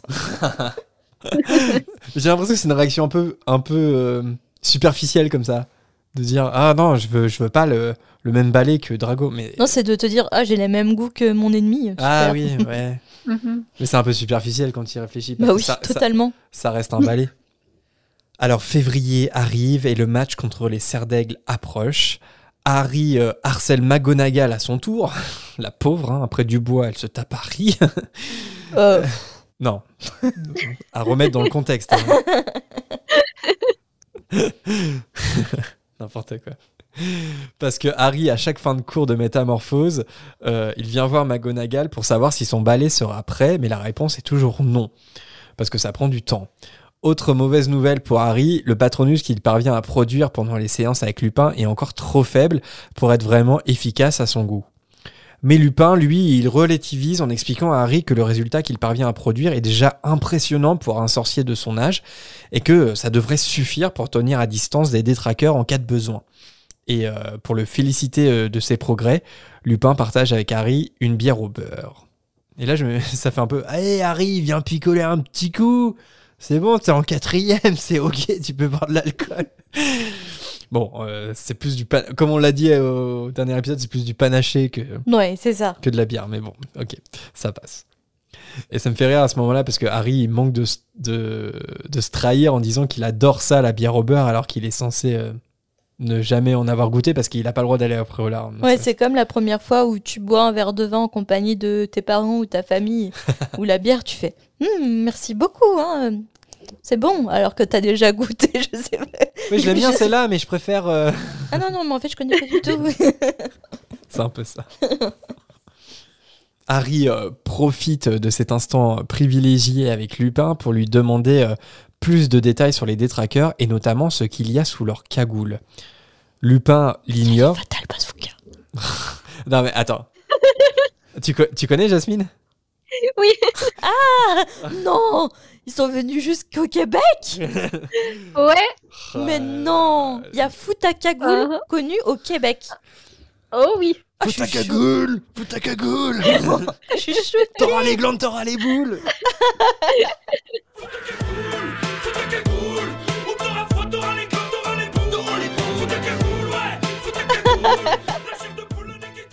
Alors, pour être tout à fait honnête, quand j'ai euh, euh, tapé, enfin écrit ce passage, je me suis dit, il faut que je fasse une blague et il faut que je balance Fatal Bazooka.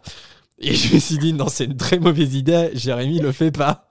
Bah forcément, euh, tu peux compter sur moi pour faire les mauvaises blagues. Ouais, ouais. Et ouais, dédicace euh, au Fatal Bazooka.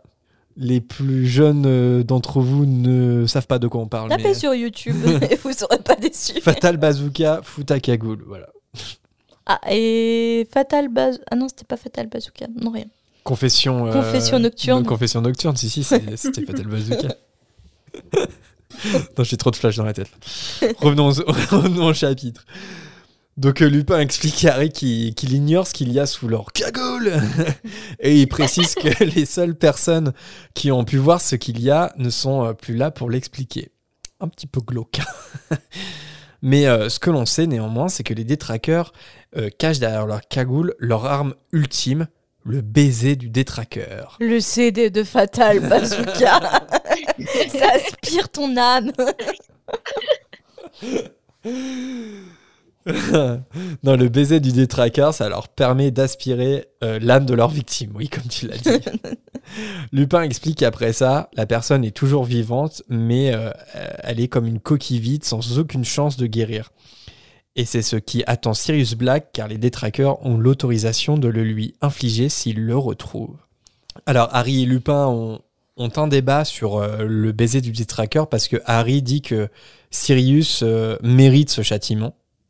Et même si Lupin, lui, semble euh, un peu plus s'interroger sur la question.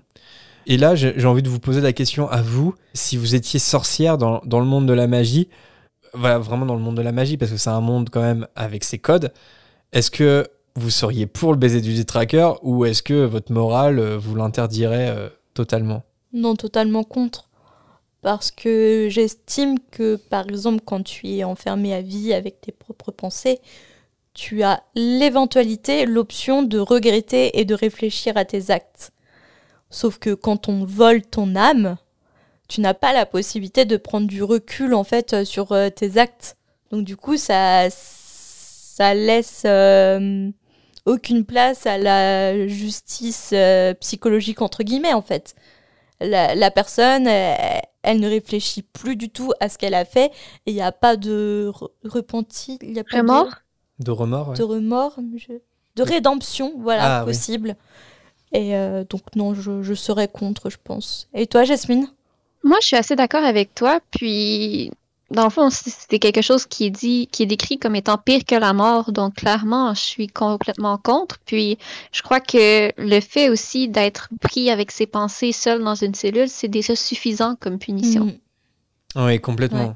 Complètement. C'est, euh, je suis complètement d'accord avec vous. euh, c'est, c'est une nouvelle dérive du monde de la sorcellerie pour moi, ce baiser du détraqueur, parce que, effectivement, euh, quelle est la nécessité d'enlever l'âme à quelqu'un, peu importe ce qu'il a fait? Je veux dire, déjà, l'enfermer à Azkaban avec les détraqueurs, pour moi, c'est, déjà assez horrible comme ça.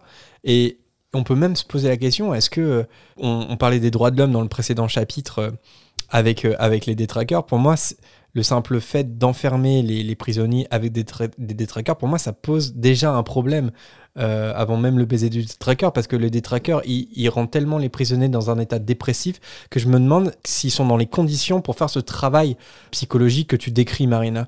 Parce qu'a priori, même sans euh, leur faire un baiser du détraqueur, juste en, leur imposant la présence des détraqueurs, on leur empêche de faire ce travail euh, de, de, de rédemption éventuellement. Je sais pas si vous êtes d'accord encore une fois. Mais je crois que c'est la torture pure et dure. Euh, il me semble que vous en aviez parlé dans un épisode où euh, les détraqueurs avaient une fonction de torture avant, en fait. Mm. Mhm. Ouais. Oui, c'est ça, c'est de la torture psychologique. Autant dire que la Cour européenne des droits de l'homme, elle serait pas très contente. Et donc, euh, dans le monde de la magie, la torture psychologique, c'est pas assez. En plus de ça, tes bourreaux peuvent t'enlever ton âme. C'est quand même assez fou quand on y pense. Alors évidemment, Harry peut pas rentrer dans les détails par rapport à ce qu'il pense avec le Sirius et les baisers du détraqueur, parce que sinon il serait forcé de raconter euh, qu'il était après Olar et euh, qu'il a surpris euh, une discussion. Alors là, je me demande si c'est pas un petit raccourci narratif quand même, encore une fois, parce que je sais pas, Harry pourrait très bien dire qu'il il l'a entendu dire de n'importe qui à l'école. Il n'a pas forcément besoin d'expliquer qu'il était après Olar et qu'il a enfreint la loi. Donc euh, ça, c'est toujours un petit peu les, les petits raccourcis. euh. ouais, après, ça implique un mensonge pur et dur quand même. Ouais, mais là, ils m'ont déjà par omission en disant qu'il n'est pas allé après Olar, donc euh, bon. J'ai l'impression que c'est c'est surtout histoire de que Harry garde euh, ses secrets, de pas les révéler à Lupin tout de suite parce que ça va arriver dans la révélation finale dans la cabane hurlante. C'est un peu étirer l'histoire pour moi. Après, on peut mettre ça aussi sur le compte qu'il a 13 ans, que c'est un ado et qu'il a peut-être pas, il y pense pas, il est peut-être un peu sur l'instant. C'est toujours un, argument effectivement qu'on peut poser. hein. Ce ne sont que des adolescents après tout. Sur le retour jusqu'à la salle commune, Harry est tellement dans ses pensées qu'il ne voit pas le professeur McGonagall et il la heurte de plein fouet. J'aimerais pas que ça m'arrive. Après s'être fait réprimander, McGonagall a une excellente nouvelle à lui annoncer. Son éclair de feu a été totalement testé et il n'a aucune anomalie. Elle peut donc lui rendre dès à présent et euh, Harry n'en croit pas ses yeux. McGonagall ajoute qu'elle espère qu'il fera tout pour remporter le match car elle en a assez de Rogue qui lui rappelle sans cesse que Gryffondor n'a pas gagné depuis 8 ans. Alors si même les profs s'y mettent avec le Quidditch, là c'est un enfer. et, et je pense qu'ils sont pas mieux hein, les, les profs hein, parce que je pense que McGonagall et Rogue se font une vraie guerre euh, Mm. vis-à-vis du Quidditch quoi. Avant d'entrer dans la salle commune, Harry tombe sur Ron qui est déjà au courant. Harry euh, suggère qu'ils aillent s'excuser auprès d'Hermione parce que, après tout, elle pensait bien faire. Devant le portrait du chevalier du Catogan, Harry et Ron tombent sur Neville qui a perdu son papier sur lequel il a écrit tous les mots de passe parce que le chevalier en change chaque jour. Mhm, Et c'est un élément qui va revenir un peu plus tard, sans doute. Heureusement, Harry et Ron connaissent le, le mot de passe actuel et après avoir dit pas le son bleu, ils peuvent rentrer dans leur salle commune. Là, je me suis posé une question. Euh, comment les élèves de Gryffondor, ils peuvent savoir quand un mot de passe change? Hmm, Est-ce que c'est un prof qui leur dit euh, Bon, bah, sachez qu'aujourd'hui, le mot de passe sera. euh, tel Bah, mot? pas, t'as pas de réponse. Non, je vois que tu vois qu'il y a un petit truc note, mais c'est pas, alors, pas par rapport à ça. C'est vraiment une question ouverte. Je, je, je crois pas que ça soit expliqué. euh, Parce que par exemple, le chevalier du Catogan, il change littéralement de mot de passe tous les jours. Mais comment, comment tu fais? Parce que euh, Neville, euh, certes, il perd son papier, il est un peu gauche et tout, mais est-ce qu'on serait pas tous des Neville dans ce cas-là? J'aime bien penser qu'il donne au préfet, puis que le préfet met une petite note sur le babillard, euh, mot de passe du jour. Ouais, peut-être. ouais. Mais bon, il faut quand même penser à regarder tous les jours, quoi. Oui, c'est ça. Ouais, ça c'est, je me suis posé. Et non, la petite note que tu vois sur euh, notre fil conducteur, euh, c'est, c'est par rapport à, au mot de passe que Harry et Ron disent. Pas le sang bleu. C'est par rapport au sang royal. Euh, euh, alors, oui et non. Faut être un, un peu plus précis que ça. Jasmine, est-ce que tu, est-ce que tu sais d'où, ça vient, ce- cette, cette expression, pas le sang bleu? Je suis dans le néant le plus total. tu, attends, c'est, c'est quoi exactement que tu as dit, Marina? Ah, c'est en rapport avec le sang bleu, le sang royal. Je n'ai pas de sang royal, en gros, non c'est Alors, pas ça? c'est par rapport au sang, mais c'est pas par rapport au sang royal. Bon, je sais pas. Non, mais je crois que c'est. Parce qu'on disait que la famille royale avait le sang bleu. euh, Ouais, ouais. Alors, euh, c'est- en fait, c'est un, c'est un juron qui date du XIVe siècle et euh, qui signifie par le sang de Dieu. Ah. Mais il a été raccourci avec le temps parce que ça devait être compliqué à dire. Et il a été raccourci pour devenir pas le sang bleu. Ou comme euh, au vin de Dieu, dans la Bourgogne profonde. Au vin d'idiot. Vin de Dieu, vin d'idiot, vin de Dieu. Vin d'idiot. Je suis sûr qu'au Québec, vous avez ces, ces expressions un peu raccourcies aussi qui, à la fin, n'ont plus de sens. Et en- Excellente question. Ouais. Mais euh, voilà, en tout cas, pas le bleu, c'était utilisé donc au XIVe siècle pour, expliquer, pour exprimer un mécontentement. J'ai envie de dire qu'on met un peu la plupart des injures. hein. C'est un, voilà. C'est un peu le saperlipopette euh, de l'époque, Oh, on va putain de dire. con. Oh putain de con. putain de con. Ça, c'est à Marseille. C'est c'est quoi les, c'est quoi les, les injures euh, purement québécoises que, que vous avez? Le tabarnak, toujours bien massacré. Ça, ça c'est, c'est- parce que nous, euh, par exemple, on va vouloir prendre l'accent québécois, on va, on va mettre un tabarnak à chaque phrase. Mais est-ce que c'est vraiment, euh, c'est vraiment courant? Mais en fait, euh, pour reprendre une leçon d'un de mes profs de français au secondaire, qui a fait à la blague, évidemment, en fait, le sacre québécois peut être utilisé comme un nom, comme un adjectif ou comme un, un- comme un verbe. Ok. Donc, euh, si on prend par exemple Chris, alors je suis désolée pour les oreilles sensibles, pour dire euh, je vais te donner une baffe, on a m'a t'en crissé une. Hmm. Donc, euh, ça peut être utilisé comme un verbe, un adjectif, un nom. Il y a pas une Alors oui, expression avec courant. euh, calice, non? Ah oui! Aussi. Et c'est une expression à lui tout seul. et ça, et ça veut dire quoi? Ah, c'est, vraiment juste un sacre. C'est, l'équivalent de tabarnak ou de Chris ou de esti. En fait, un sacre, c'est un juron, c'est ça? Oui. Ok. Ouais. Oui, oui, oui. J'écoute des podcasts québécois, donc il y a des expressions qui reviennent euh, souvent. Euh, oui, oui, oui. Et par exemple, nous, on dit souvent du coup Ouais. en France et, et au Québec, j'ai l'impression que vous dites souvent en tout cas. Euh, Mmh. oui, mais du coup, est beaucoup l'équivalent de fac. Fac, euh, j'ai fait ça, puis il Ah, pleuvait, fac. que je peux aller. euh, Fuck ou Ça fac, fait que- ouais, je, fac, pas, pas fuck. Ouais, c'est ça. C'est en fait c'est une contraction de ça fait que il Ah. pleuvait, ça fait que je ne suis pas allée. Donc il pleuvait, que je suis pas allée. Ah ok. Ah, ok. Ah, ça, ça Oh, n'existe pas c'est du tout trop en- cool, je veux Par- l'organiser dans ma vie. Par contre, ouais, c'est. Je comprends pas pourquoi on le dit pas en français, c'est trop Ouais, bien. c'est beaucoup mieux que du coup. Ouais, ouais, ouais. Ah ouais. Ok, ok. on va parler québécois. Moment linguistique québécois. Ah, c'est passionnant, passionnant. Et par exemple, j'aime bien dire euh, capoter. je capote, j'aime bien. Ça veut dire quoi? J'ai j'ai peur, c'est ça?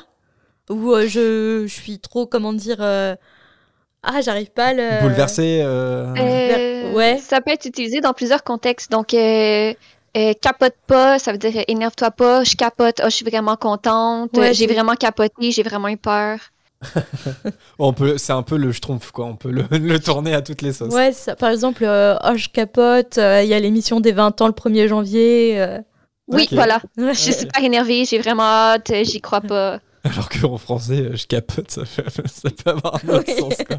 Capote en français, ça veut dire préservatif. Oui, Pour, euh, je sais. voilà. Ouais, Ah ouais. Après, il y a chialer. Ah oui, on l'utilise. Chialer qui peut vouloir dire pleurer pour vous, mais qui veut dire euh, euh, ah, whining en anglais. Chialer, euh, oh, il fait pas beau, je suis tannée, Ouais, je suis vraiment tannée, il fait plaindre. froid, j'ai Ouais. faim, euh, se plaindre, oui, c'est ça. Donc, euh, chialer, arrête de chialer. Arrête de chialer. C'est se plaindre. Et aussi, le truc au début qui me faisait bizarre dans les podcasts québécois, c'est euh, Ah bah, cette femme, elle est bonne. Enfin, elle est bonne dans ce qu'elle fait, elle est gentille. Oui, oui. euh, alors Mhm. qu'en France, quand on dit une femme est bonne, euh, c'est hyper vulgaire en fait. C'est pour Mhm. dire qu'elle est jolie, elle est sexy ou, ou autre en fait.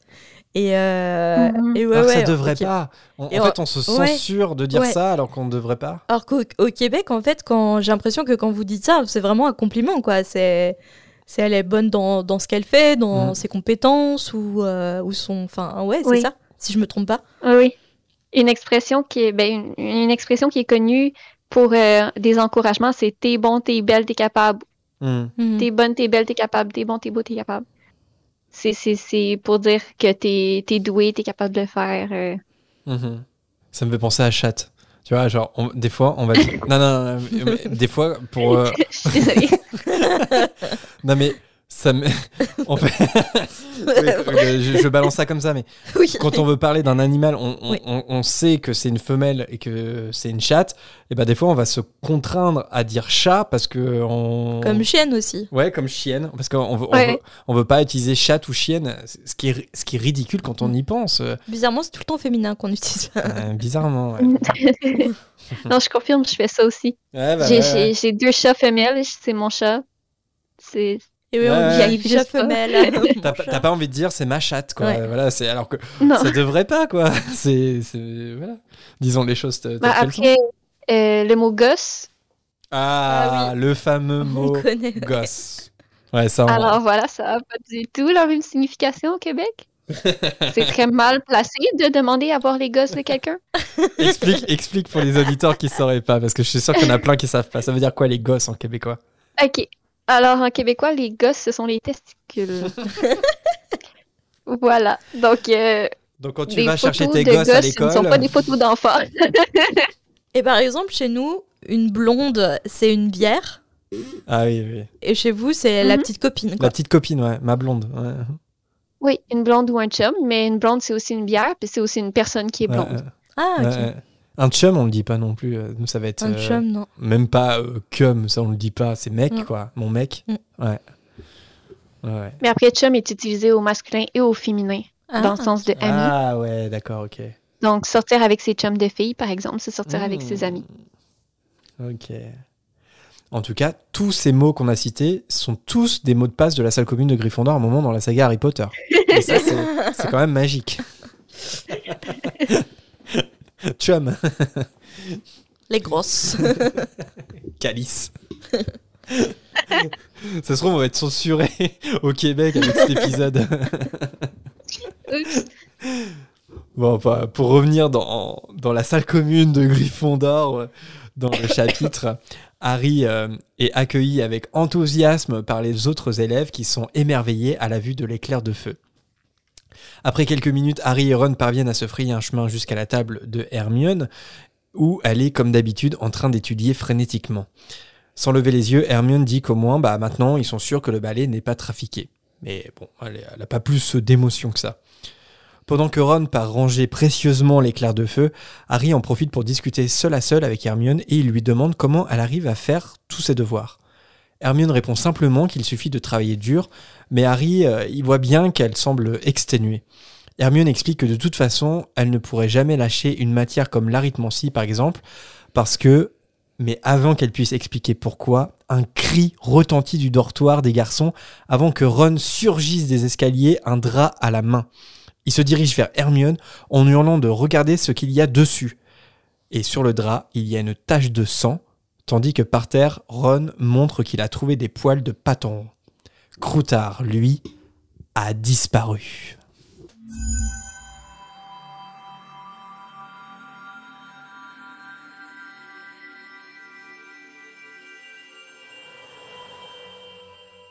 Merci Jérémy pour ce résumé de chapitre. Euh, de rien, merci à toi Marina. Et merci beaucoup Jasmine pour tes interventions, pour tes cours de québécois, pour Merci à ta vous. présence. Tes précisions linguistiques.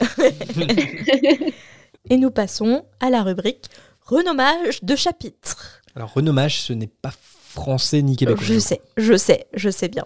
On le sait. On le sait, mais on l'assume. Alors Jasmine, est-ce que tu, tu as une proposition à nous faire? Oui.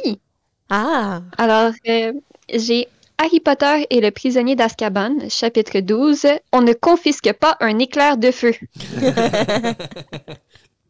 pas mal. Et toi Jérémy?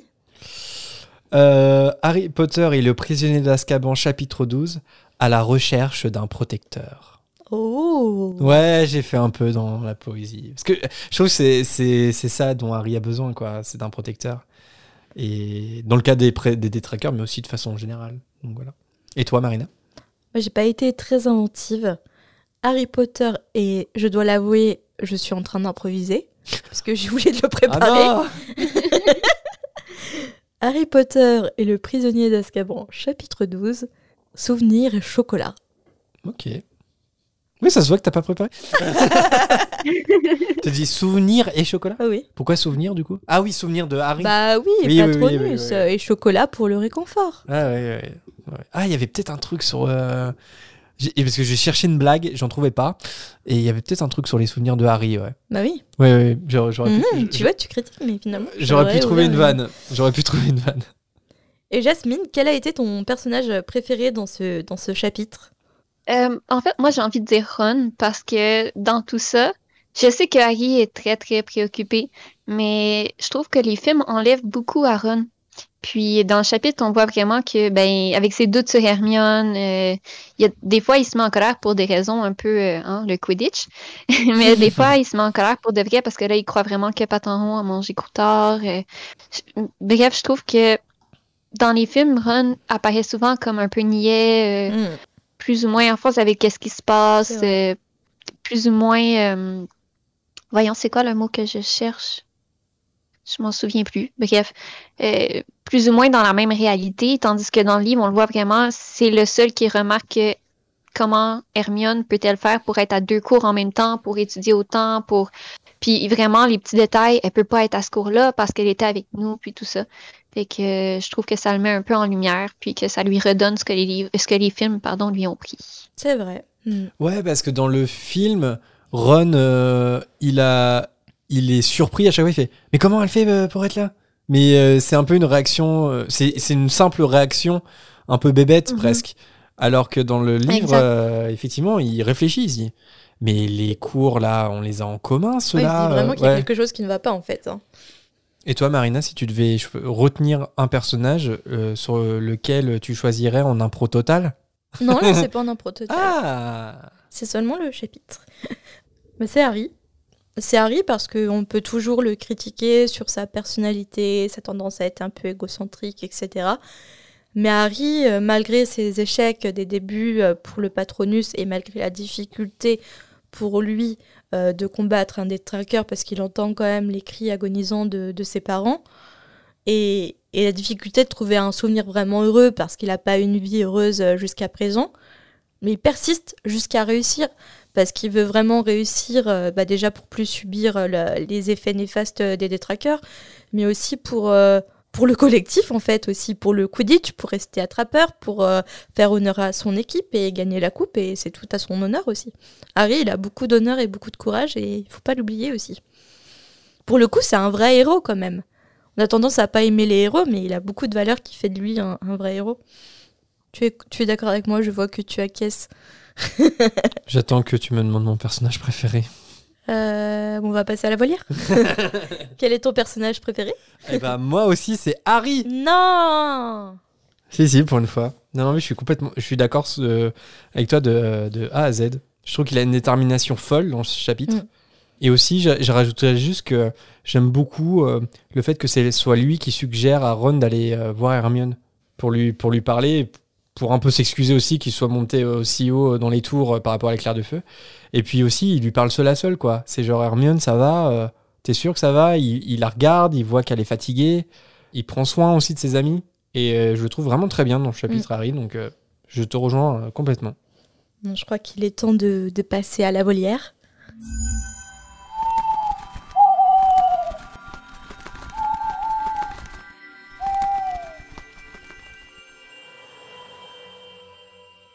On commence avec un premier hibou sonore. Il est signé Célia. Désolé, on, a, on en a gardé qu'une partie parce qu'il était copieux, quoique digeste. C'est parti. Bonjour Jérémy et Marina, et bonjour à votre invité d'ailleurs s'il y en a un. Euh, je m'appelle Célia, je prends enfin le temps de vous laisser un hibou. Je vous écoute en voiture, ça rend mes trajets beaucoup plus agréables pour aller travailler. Euh, parce qu'en plus j'ai l'impression d'être avec des copains, qu'on parle d'Harry Potter. euh, je réagis en même temps, je parle. Quand je suis d'accord, je fais ah oui, oui, oui. euh, Quand je suis pas d'accord, des fois. Alors, pourquoi, à votre avis, Malfoy cherche à se rapprocher de Harry au départ? Il sait très bien qui est Harry Potter, il sait très bien l'histoire, il sait très bien que son père est un mange-mort. Pourquoi est-ce qu'il cherche absolument à en faire un de ses alliés? Est-ce que ce serait une sorte de mission qu'il aurait donné son père? Est-ce que ce serait juste euh, pour essayer de... En fait, je vois pas pourquoi il essaierait de mettre Harry dans le camp des forces du mal. Parce que je pense que c'est la dernière des volontés de Voldemort. Donc je, je comprends vraiment pas euh, le comportement de Malfoy dans, ben, au début dans la boutique de Madame Guipure ou même euh, ensuite euh, à Poudlard avant la répartition quand Harry lui dit je sais très bien comment choisir mes amis. Enfin, je voilà, j'ai jamais trop compris pourquoi il, cherchait à faire ça Malfoy. Et je, finis avec une question un, peu bébête pour terminer que mon copain m'a posée la dernière fois et que je me suis dit bon effectivement il est pas bête si tu poses la cape d'invisibilité du mauvais côté, est-ce que tu peux perdre ta cape d'invisibilité parce qu'elle est devenue invisible?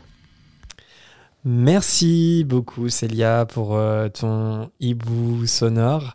Alors pour faire dans l'ordre, euh, tu te demandes pourquoi Drago il cherche à se rapprocher de Harry. Moi j'ai quelques éléments euh, factuels, mais est-ce que, euh, est-ce que vous, vous avez euh, une opinion là-dessus? Ça, m'intéresse de, de savoir avant.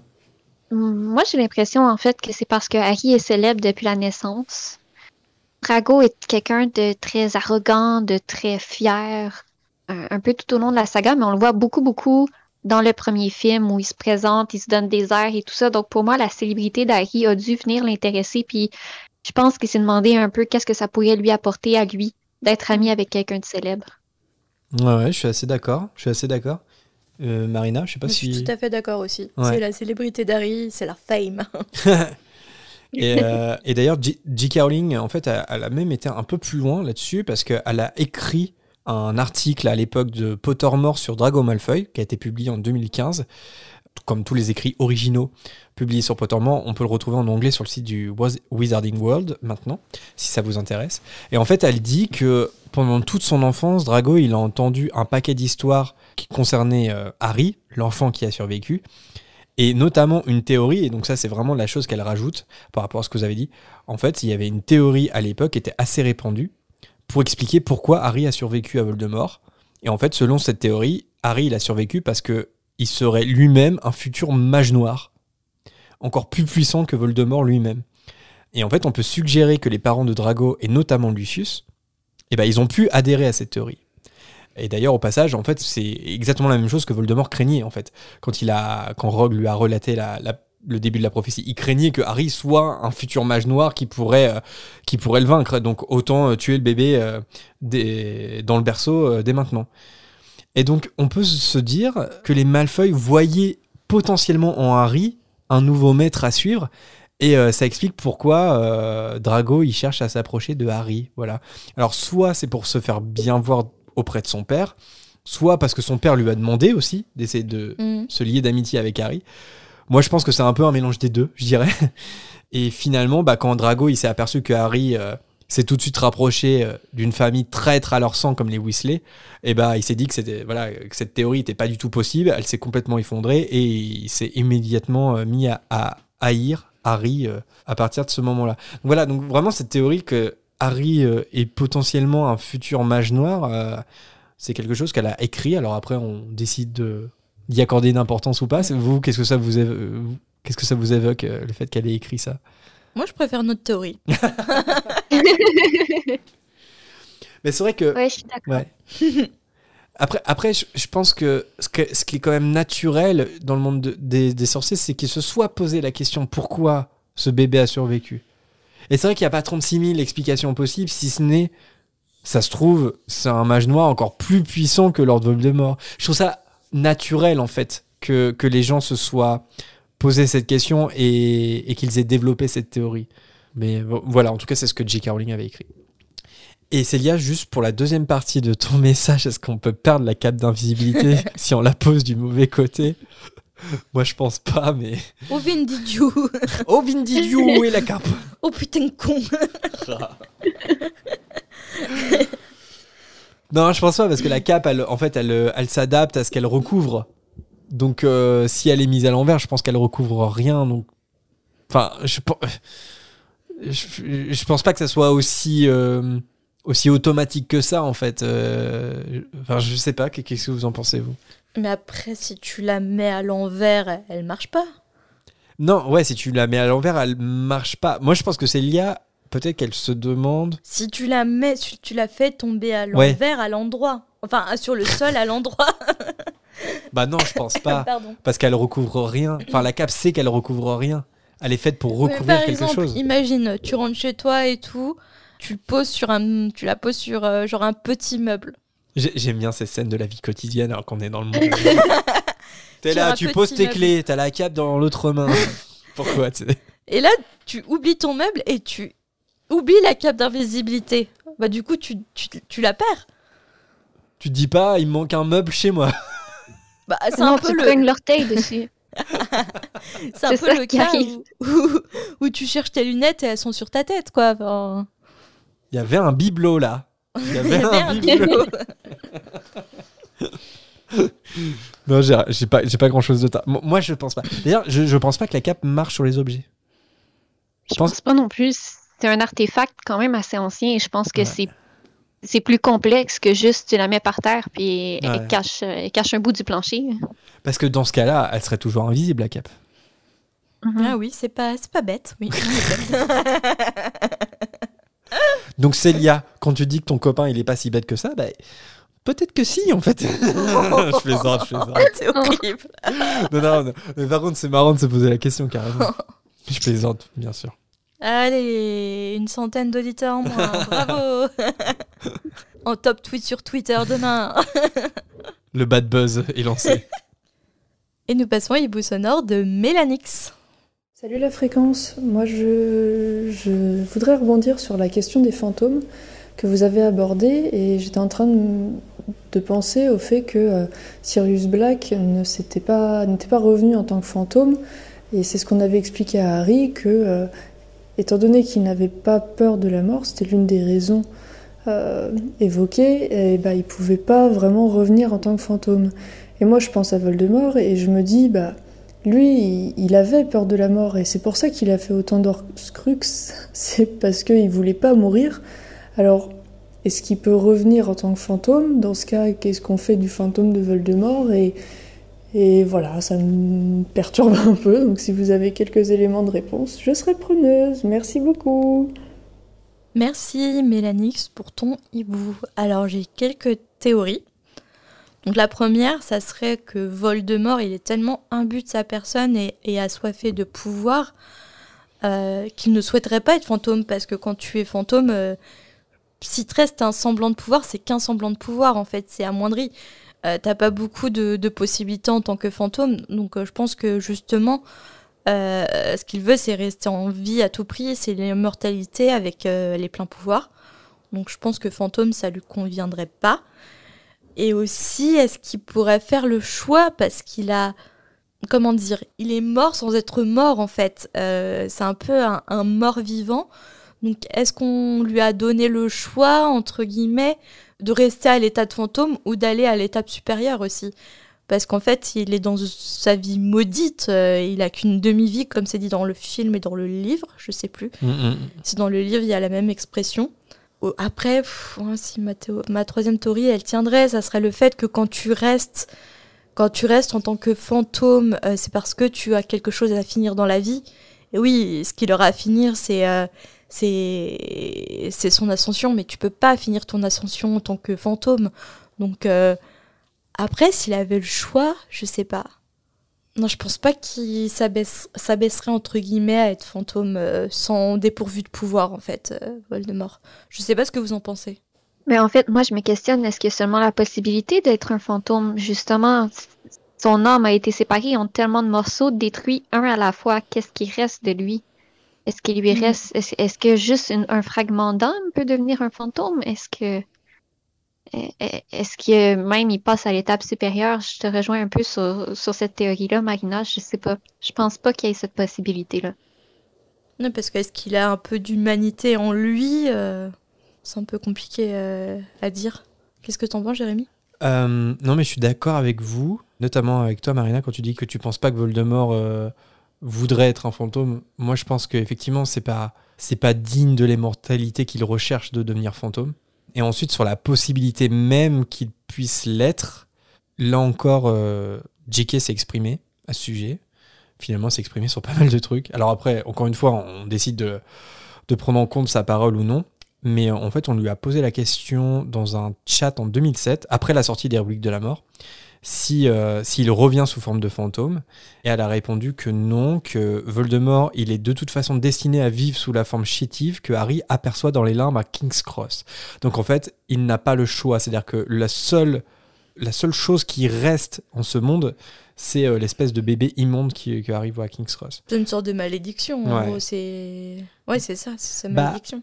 Elle donne pas d'explication, mais c'est sans doute parce que ses Horcruxes et le fait qu'il ait divisé son âme, ça l'empêche d'acquérir cette forme de fantôme, même s'il l'a désiré. Et moi, je pense pas qu'il la désirait de toute façon. Mm. Voilà. Et on passe euh, au prochain hibou sonore, celui de Hortense. Coucou la fréquence of je viens de tomber sur votre Instagram, donc ça me permet de, votre envoi- de vous envoyer un hibou sonore, donc je serai contente.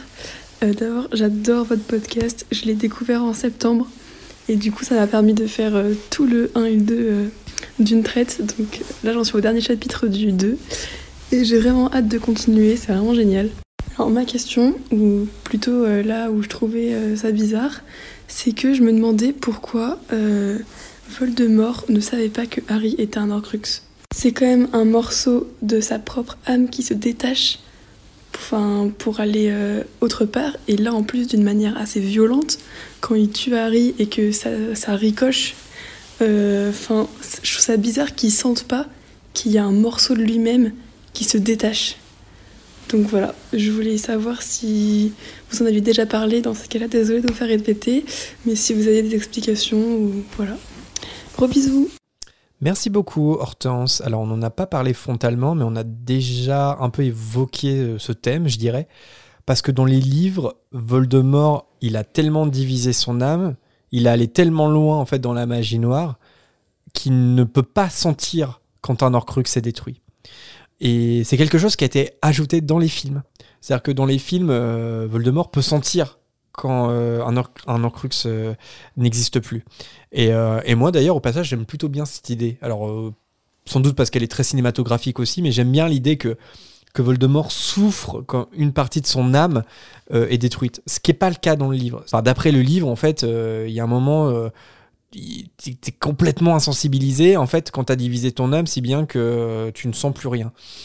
Voilà, on peut suggérer de façon générale au moment où il tente de tuer Harry, Voldemort, voilà, il est trop insensible pour ressentir quoi que ce soit et dans le cas précis pour ressentir que son âme se divise une nouvelle fois. Donc dans le livre, c'est complètement cohérent. Après, je dirais pour ajouter à ça, c'est que euh, déjà c'est pas- c'était pas dans ses plans à Voldemort hein, de créer euh, en tout cas de faire de Harry un Horcrux. Comme c'est pas dans ses plans, euh, il, il est pas particulièrement attentif à ça. Et puis euh, je dirais dernier élément, c'est qu'il comprend rien à l'amour qui protège Harry.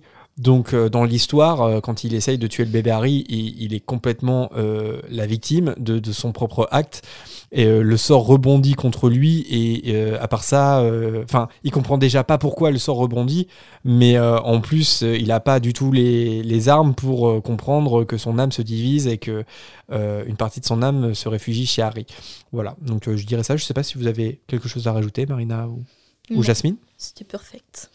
C'était assez complet. Sinon, je dirais que pour aller dans les films au moment dans, dans les voyons, pour aller dans les films avec le fait qu'il ressent quand les Horcruxes sont détruits, euh, ben je crois qu'il doit ressentir une douleur euh, extrême au moment où son sort rebondit contre lui. Donc, je crois pas qu'il il sentirait la création de l'Horcrux. Ouais, ouais, ouais, je vois ce que tu veux dire. Oui, m- même si on prend la version film, ça, ouais, ouais, euh, c'est quand même pas la même chose de, de ressentir le fait qu'un Horcrux soit détruit que ton âme se divise. C'est pas forcément la même chose. Oui, oui, complètement. Et puis l'idée que j'aime bien aussi dans les films, c'est que Harry, il ressent aussi les autres Horcrux. Je sais pas, je pense par exemple à la scène dans le coffre-fort de Bellatrix Lestrange. Harry, il peut ressentir la coupe.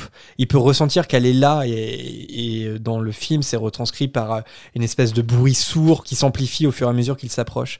Ça, c'est complètement absent dans le livre. Dans le livre, Harry, euh, il peut très bien marcher sur un Horcrux, il saura jamais qu'il marche dessus, quoi. Et j'aime plutôt bien cette idée euh, proposée par les films que Voldemort soit lié à ses Horcrux, mais que ces Horcrux eux-mêmes soient liés les uns envers les autres. Harry étant un exemple, par exemple. Ouais, j'ai- j'aime bien, euh, j'aime bien l'idée des, des films là-dessus. Et c'est de ça dont on avait déjà parlé, euh, il me semble. Et nous passons au hibou sonore de Sandrine. Hello, hello, la fréquence 9 3 quarts. Moi, c'est Sandrine. Euh, je vous connais depuis un petit moment. Je suis sur euh, Facebook et tout. Mais euh, là, en fait, je me posais une petite question. J'ai fait un test sur Google, sur le site Seriously. Et en fait, c'était un test sur Voldemort, si on le connaissait assez bien. Et j'ai eu une petite surprise, c'est que j'ai appris que Voldemort avait euh, postulé deux fois pour être professeur des défenses contre les forces du mal. Et je voulais savoir si vous étiez au courant déjà, si vous saviez que euh, il avait déjà postulé deux fois, donc une fois avec l'ancien directeur donc de son époque et une seconde fois avec euh, Dumbledore et les deux fois sa demande a été rejetée. Et ma seconde question serait surtout, est-ce que d'après vous, s'il aurait été euh, professeur euh, des défenses contre les forces du mal, est-ce que euh, par hasard, il aurait peut-être changé du tout tout tout, réalisant son rêve, euh, je sais pas moi, si, si par exemple être professeur, ça l'aurait peut-être aidé à ne pas être le pire, le pire tueur et le pire méchant de tous les temps dans Harry Potter. Voilà, bisous bisous. Merci Sandrine pour ton hibou. Alors oui, euh, j'étais au courant, mais je pense que Jérémy était au courant euh, pour son sa candidature au poste de défense contre les forces du mal. Et toi, Jasmine, tu es au courant? Bien sûr, là, c'est Ouais. le petit hair flip là, de, de Confidence Serpentard. Bien sûr que je le savais. Ouais, parce qu'il a fait une première demande à Dipet et le directeur a refusé euh, Dipet ou Dipet, je sais tu pas dis, pourquoi tu tu dis Dipet Dipet Je sais pas. De pète. Ouais, moi je dis Dipet. Dipet Dipet Dipé, ça me fait rire, j'adore. J'ai envie de dire Dipé maintenant. Dipet qui a refusé parce que Voldemort, et, enfin Tom Jedusor euh, à l'époque était beaucoup trop jeune. Mhm. Et Dumbledore a refusé parce que bah, Dumbledore, il a eu le nez fin. hein. Il savait que c'était pas une bonne chose euh, d'introduire euh, Tom Jedusor euh, qui a, comment dire, ça va répondre à, à ta deuxième question. Euh, je pense que Dumbledore savait que Tom Jedusor, le futur Voldemort, avait un charisme très élevé et du coup qui pouvait avoir une influence euh, sur euh, la jeunesse. Et le problème, c'est qu'en tant que professeur contre les forces du mal, il pouvait bah, exercer son art préféré en toute liberté et légalement entre guillemets et être payé pour ça. Et du coup, il pouvait former quand même des mange-morts en fait et les recruter au plus au plus jeune âge en fait parce que euh, je pense qu'il aurait suscité l'admiration de, de certains. Il aurait pu enrôler certains dans sa décadence euh, du mal en fait. Donc ça aurait pas donné forcément une meilleure personne. Non, désolé de briser tes rêves, Sandrine, mais, mais ouais, c'est dit textuellement par euh, Dumbledore dans Le Prince de Sang Mêlé que, que si Voldemort voulait faire ça, c'était pour construire une armée, quoi. Mm. En influençant euh, et en vampirisant les élèves de Poudlard. Enfin, si on décide de croire Dumbledore, euh, c'est clair. D'ailleurs, c'est, je, crois que c'est un de mes chapitres préférés, c'est le chapitre 20 qui s'appelle La requête de Lord Voldemort avec une joute verbale entre Dumbledore et Voldemort, qui est absolument euh, savoureuse. Oui, Jasmine, tu voulais dire D'un autre côté, on sait que dans Harry Potter, tout est une question de choix, puis Tom Jedusor a déjà fait ces choix-là, a déjà commencé à faire ces choix-là quand il a demandé à Slughorn pour les, les Horcruxes. Donc pour moi, c'est clair qu'il se serait passé la même chose. Oui, puis d- d'ailleurs, je crois que Dumbledore fait mention de, de ce qui s'est passé avec Slughorn parce que il fait un rapprochement en disant que quand Tom Jedusor a vu à quel point un professeur pouvait avoir une influence sur un élève, en l'occurrence par exemple son rapport avec Slughorn qui lui a appris à, pro- à propos des Horcruxes, il s'est dit que lui-même en tant que professeur, il pourrait aller encore bien au-delà et pourquoi pas bah, apprendre les Horcruxes à d'autres élèves. Donc c'est- c'est en fait euh, tout part, je pense, sa volonté d'être de devenir prof, tout part de effectivement de son de ce qui s'est passé avec Slughorn quand lui-même était élève. Et je rajouterais juste que au passage, Dumbledore, il pense aussi que Voldemort cherchait euh, des nouvelles reliques pour ses Horcruxes, et précisément des reliques des fondateurs de Poudlard. Il pense à Serdaigle et Gryffondor, parce que il sait, il a la conviction qu'il a déjà euh, des Horcruxes du côté de Serpentard et de Poufsouffle, mais il n'est pas certain pour Serdaigle et Gryffondor. Alors on va l'apprendre plus tard pour Serdaigle, c'est déjà fait, parce qu'il a déjà subtilisé le diadème de Rowena euh, Serdaigle quand il était euh, à Poudlard, euh, Voldemort. Et on peut suggérer, donc si on croit Dumbledore, que Voldemort aussi, il se disait, en étant prof à Poudlard, je pourrais éventuellement faire de l'épée de Gryffondor mon sixième et ultime Horcrux. Voilà, si on décide de croire euh, Dumbledore. En tout cas, c'est sa suggestion. Ça serait euh, un moyen de plus de, de se rapprocher de la relique de Gryffondor et, de pouvoir eff- effectivement faire un Horcrux. Moi, je pense qu'il a raison, parce que je trouve ça un peu bizarre que, Voldemort ait euh, un Horcrux de chez Poufsouffle, Serdaigle et Serpentard et qu'il n'en ait pas de Gryffondor. Alors, il y a l'argument de dire oui, mais Gryffondor c'est trop éloigné de ses convictions. Ouais, et en même temps, euh, c'est un collectionneur, quoi, Voldemort. Donc, euh, ça fait un peu bizarre qu'il n'ait pas complété sa collection. Donc, euh, Mais voilà. justement, ça en fait pas un meilleur trophée? Le fait que ce soit si loin de ses convictions. Bah oui, oui, oui. M- moi, je pense qu'il il désirait de faire de l'épée de Gryffondor son, son sixième Horcrux. Ça aurait complété son œuvre. Euh, Mhm. Parce qu'il il le voit comme une œuvre. Ça serait encore d'autant plus humiliant pour cet artefact qu'il devienne euh, un Horcrux parce que, parce que euh, Gryffondor euh, était à l'opposé euh, des convictions que Voldemort a aujourd'hui. Donc, oui, oui, complètement. Allez, prochain hibou sonore signé cette fois de Angèle et on a un petit peu coupé pour en garder une partie là aussi. On écoute. Salut la fréquence. Ben, J'espère que vous allez bien. Je suis un peu malade et je suis en pleine écoute euh, de, l'épisode d'aujourd'hui de l'éclair de feu. Et je voulais revenir sur euh, bah, justement le repas de Noël quand euh, Triloné refuse de s'asseoir parce qu'il serait très à table et que le premier qui se lève serait le premier à mourir. Seulement, elle avait raison, mais ils étaient déjà 13 à table euh, avant que Triloné arrive parce qu'il y avait Croutard sur la table, donc euh, Peter Petit Gros. Et c'est Dumbledore qui s'est levé pour accueillir Sibyl Triloné et lui demander de s'asseoir. Donc euh, voilà, je trouvais que c'était intéressant comme euh, petit, petit, petit indice que c'était Dumbledore le premier de cette table qui allait mourir. Voilà, c'est tout pour moi. J'espère que vous allez bien. Je crois que je l'ai déjà dit. Et bonne soirée. Merci beaucoup, Angèle, pour, euh, pour ta théorie. Alors, j'ai envie de dire pourquoi pas. hein. Ça peut être intéressant. Alors, par contre, je suis pas sûr que Croutard soit, euh, soit présent au moment du repas. J'ai un peu par- reparcouru le passage et je crois pas qu'il soit fait mention de Croutard, sauf erreur de ma part. hein. Donc, effectivement, si Croutard est bien présent, eh bien, ça peut marcher. Effectivement, ils sont très à table et Dumbledore, il se lève. Pourquoi pas? Par contre, si Croutard est pas présent, ça marche pas. donc, euh, donc euh, voilà. Mais j'ai relu le passage et sauf si j'ai oublié quelque chose, mais euh, Croutard n'est pas mentionné en fait dans, pendant le repas. Pas sûr qu'il. Je, je suis pas sûr que Croutard soit tout le temps dans la poche de Ron. Bah non, je pense pas, puisque justement, il a découvert la tache de sang sur le lit euh, à la fin du chapitre. euh, donc c'est que je pense que Croutard, il va aussi un peu à ses occupations euh, de son côté, euh, comme les chats, les crapauds et autres. Ouais, là, je suis en train de reparcourir là, le passage, mais il n'est pas fait mention de, de Croutard. Donc voilà, je suis. Je, voilà, ça serait ma, ma seule. euh, la- le seul doute que j'aurais par rapport à cette théorie, c'est je, je suis pas sûr que Croutard soit là. Voilà. Et nous passons au dernier bout sonore d'Héloïse. Salut la fréquence Euh, Alors hier, pour les 20 ans du premier film hein, de la sortie d'Harry Potter à l'école des sorciers, j'étais, comme peut-être beaucoup d'autres Potterheads, mais euh, devant ma télé pour le revoir une millième fois. Et euh, je me suis fait une réflexion, je me suis posé une question que je voulais partager avec vous.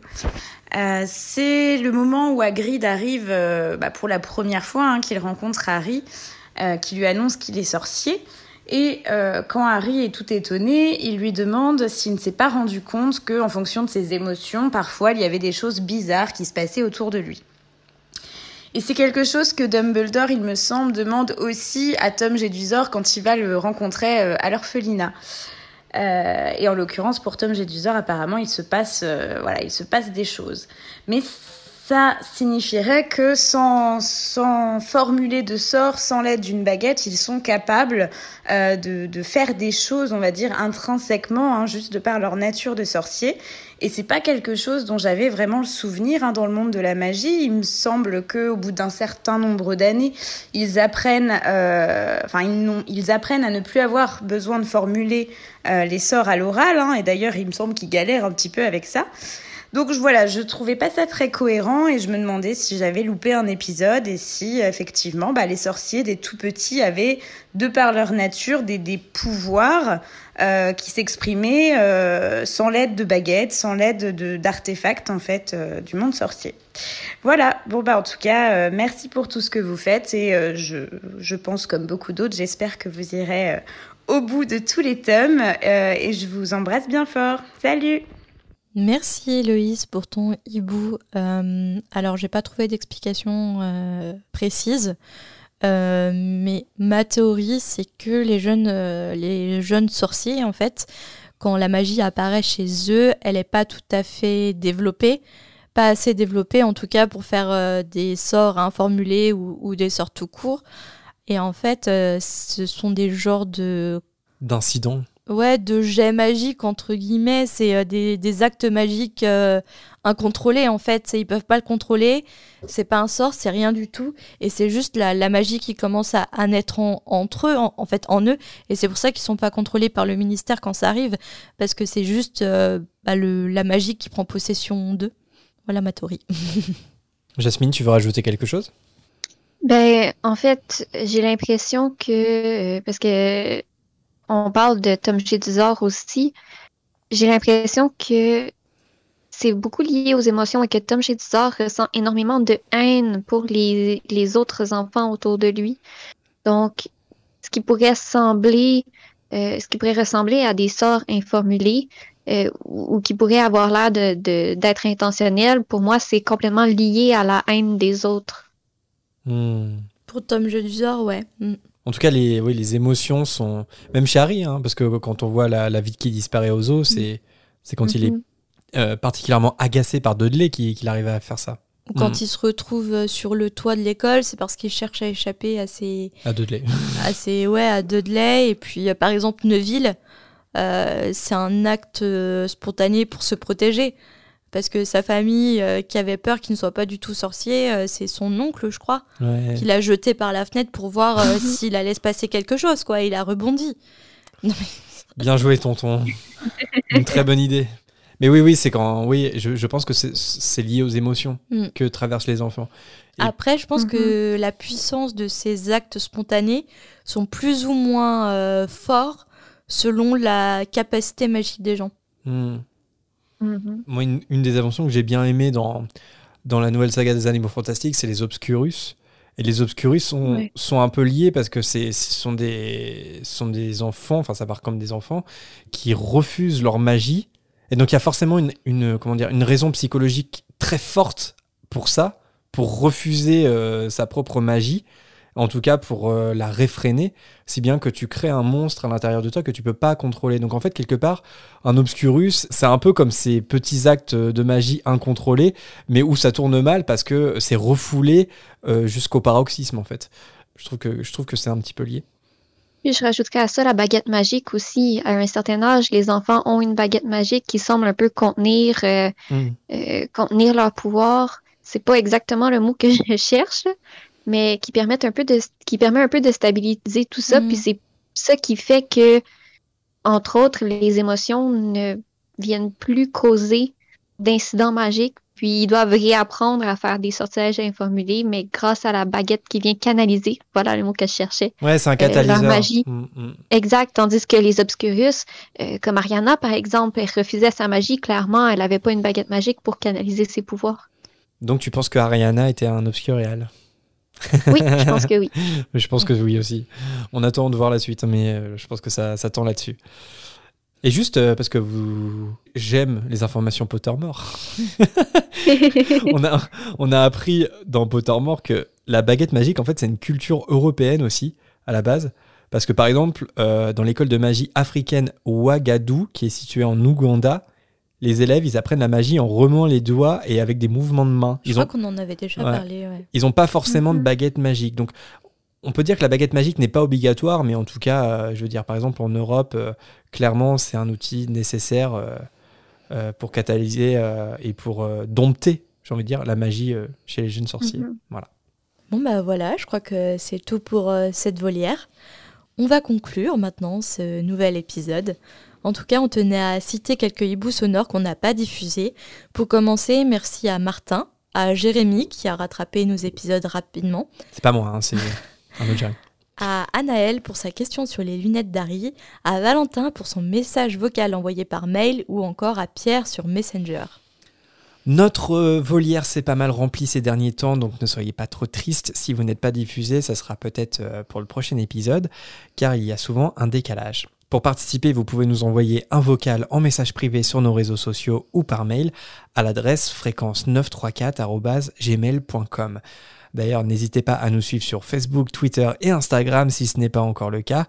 Pensez à ne pas faire trop long pour la volière, une minute, une minute trente, c'est pas mal. Et euh, comme d'habitude, tous les portes au loin sont en description si jamais vous avez besoin d'être guidé. Notre podcast est disponible sur la plupart des plateformes d'écoute et même sur YouTube.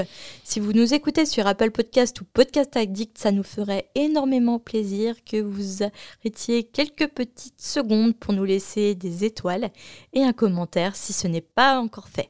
On tient d'ailleurs à remercier Romy Lucas, Mag, Tomos, Zakuza et Clairette qui l'ont fait récemment. Un autre moyen de nous soutenir en masse, c'est bien entendu de contribuer avec quelques galions sur notre page Tipeee. Comme à chaque épisode, on tient à citer tous ceux qui nous soutiennent au moment de cet enregistrement. Merci donc à Corsetilou, Yourad, Marie, Lolax, Madeleine, Louison, Mademoiselle Or, Yonde, L'arithmancien, Clara, Chloé, Mouni, S, Janus, Aurélien, Kimi Doc, Kali, Mathilde, Miss Boukine et Nolan. C'est grâce à vous et tous les autres soutiens reçus jusqu'alors qu'on a pu enregistrer ce podcast dans de bonnes conditions avec notre invité du jour. En tout cas, merci beaucoup à toi, Jasmine. Alors j'espère que tu as passé un excellent moment, aussi excellent que le nôtre. Un très bon moment. Ouais, super. Est-ce que tu conseillerais euh, à d'autres auditeurs euh, de se lancer, ceux qui seraient un peu plus timides Oui, définitivement. C'est pas stressant, honnêtement. C'est comme parler avec des amis, euh, surtout euh, quand ça fait longtemps qu'on écoute le podcast. Puis euh, c'est très sympathique. Ça va, les coulisses ne t'ont pas fait peur? Pas du tout. En tout cas, c'est vrai que nous, ça, ne, ça, ça, ça ouvre beaucoup notre podcast depuis qu'on depuis qu'on a des, des invités, que ce soit des auditeurs ou non. On, on aime beaucoup ça parce que la parole s'échange beaucoup plus Mm. et ça ouvre les débats. Et, euh, et ça a encore été le cas sur cet épisode. Donc euh, merci beaucoup à toi, Jasmine, c'était un plaisir. Et si vous voulez faire comme euh, Jasmine et candidater pour participer à une prochaine émission, ça se passe sur notre serveur Discord. Là aussi, le lien est en description si besoin. Vous trouverez toutes les infos sur le salon La Volière dans la rubrique podcast. D'ailleurs, merci à ceux qui ont candidaté. On espère donner la parole à tout le monde. On ne sait pas si ce sera possible à la fin, mais euh, en tout cas, ça risque de prendre un peu de temps. Voilà, un peu de patience.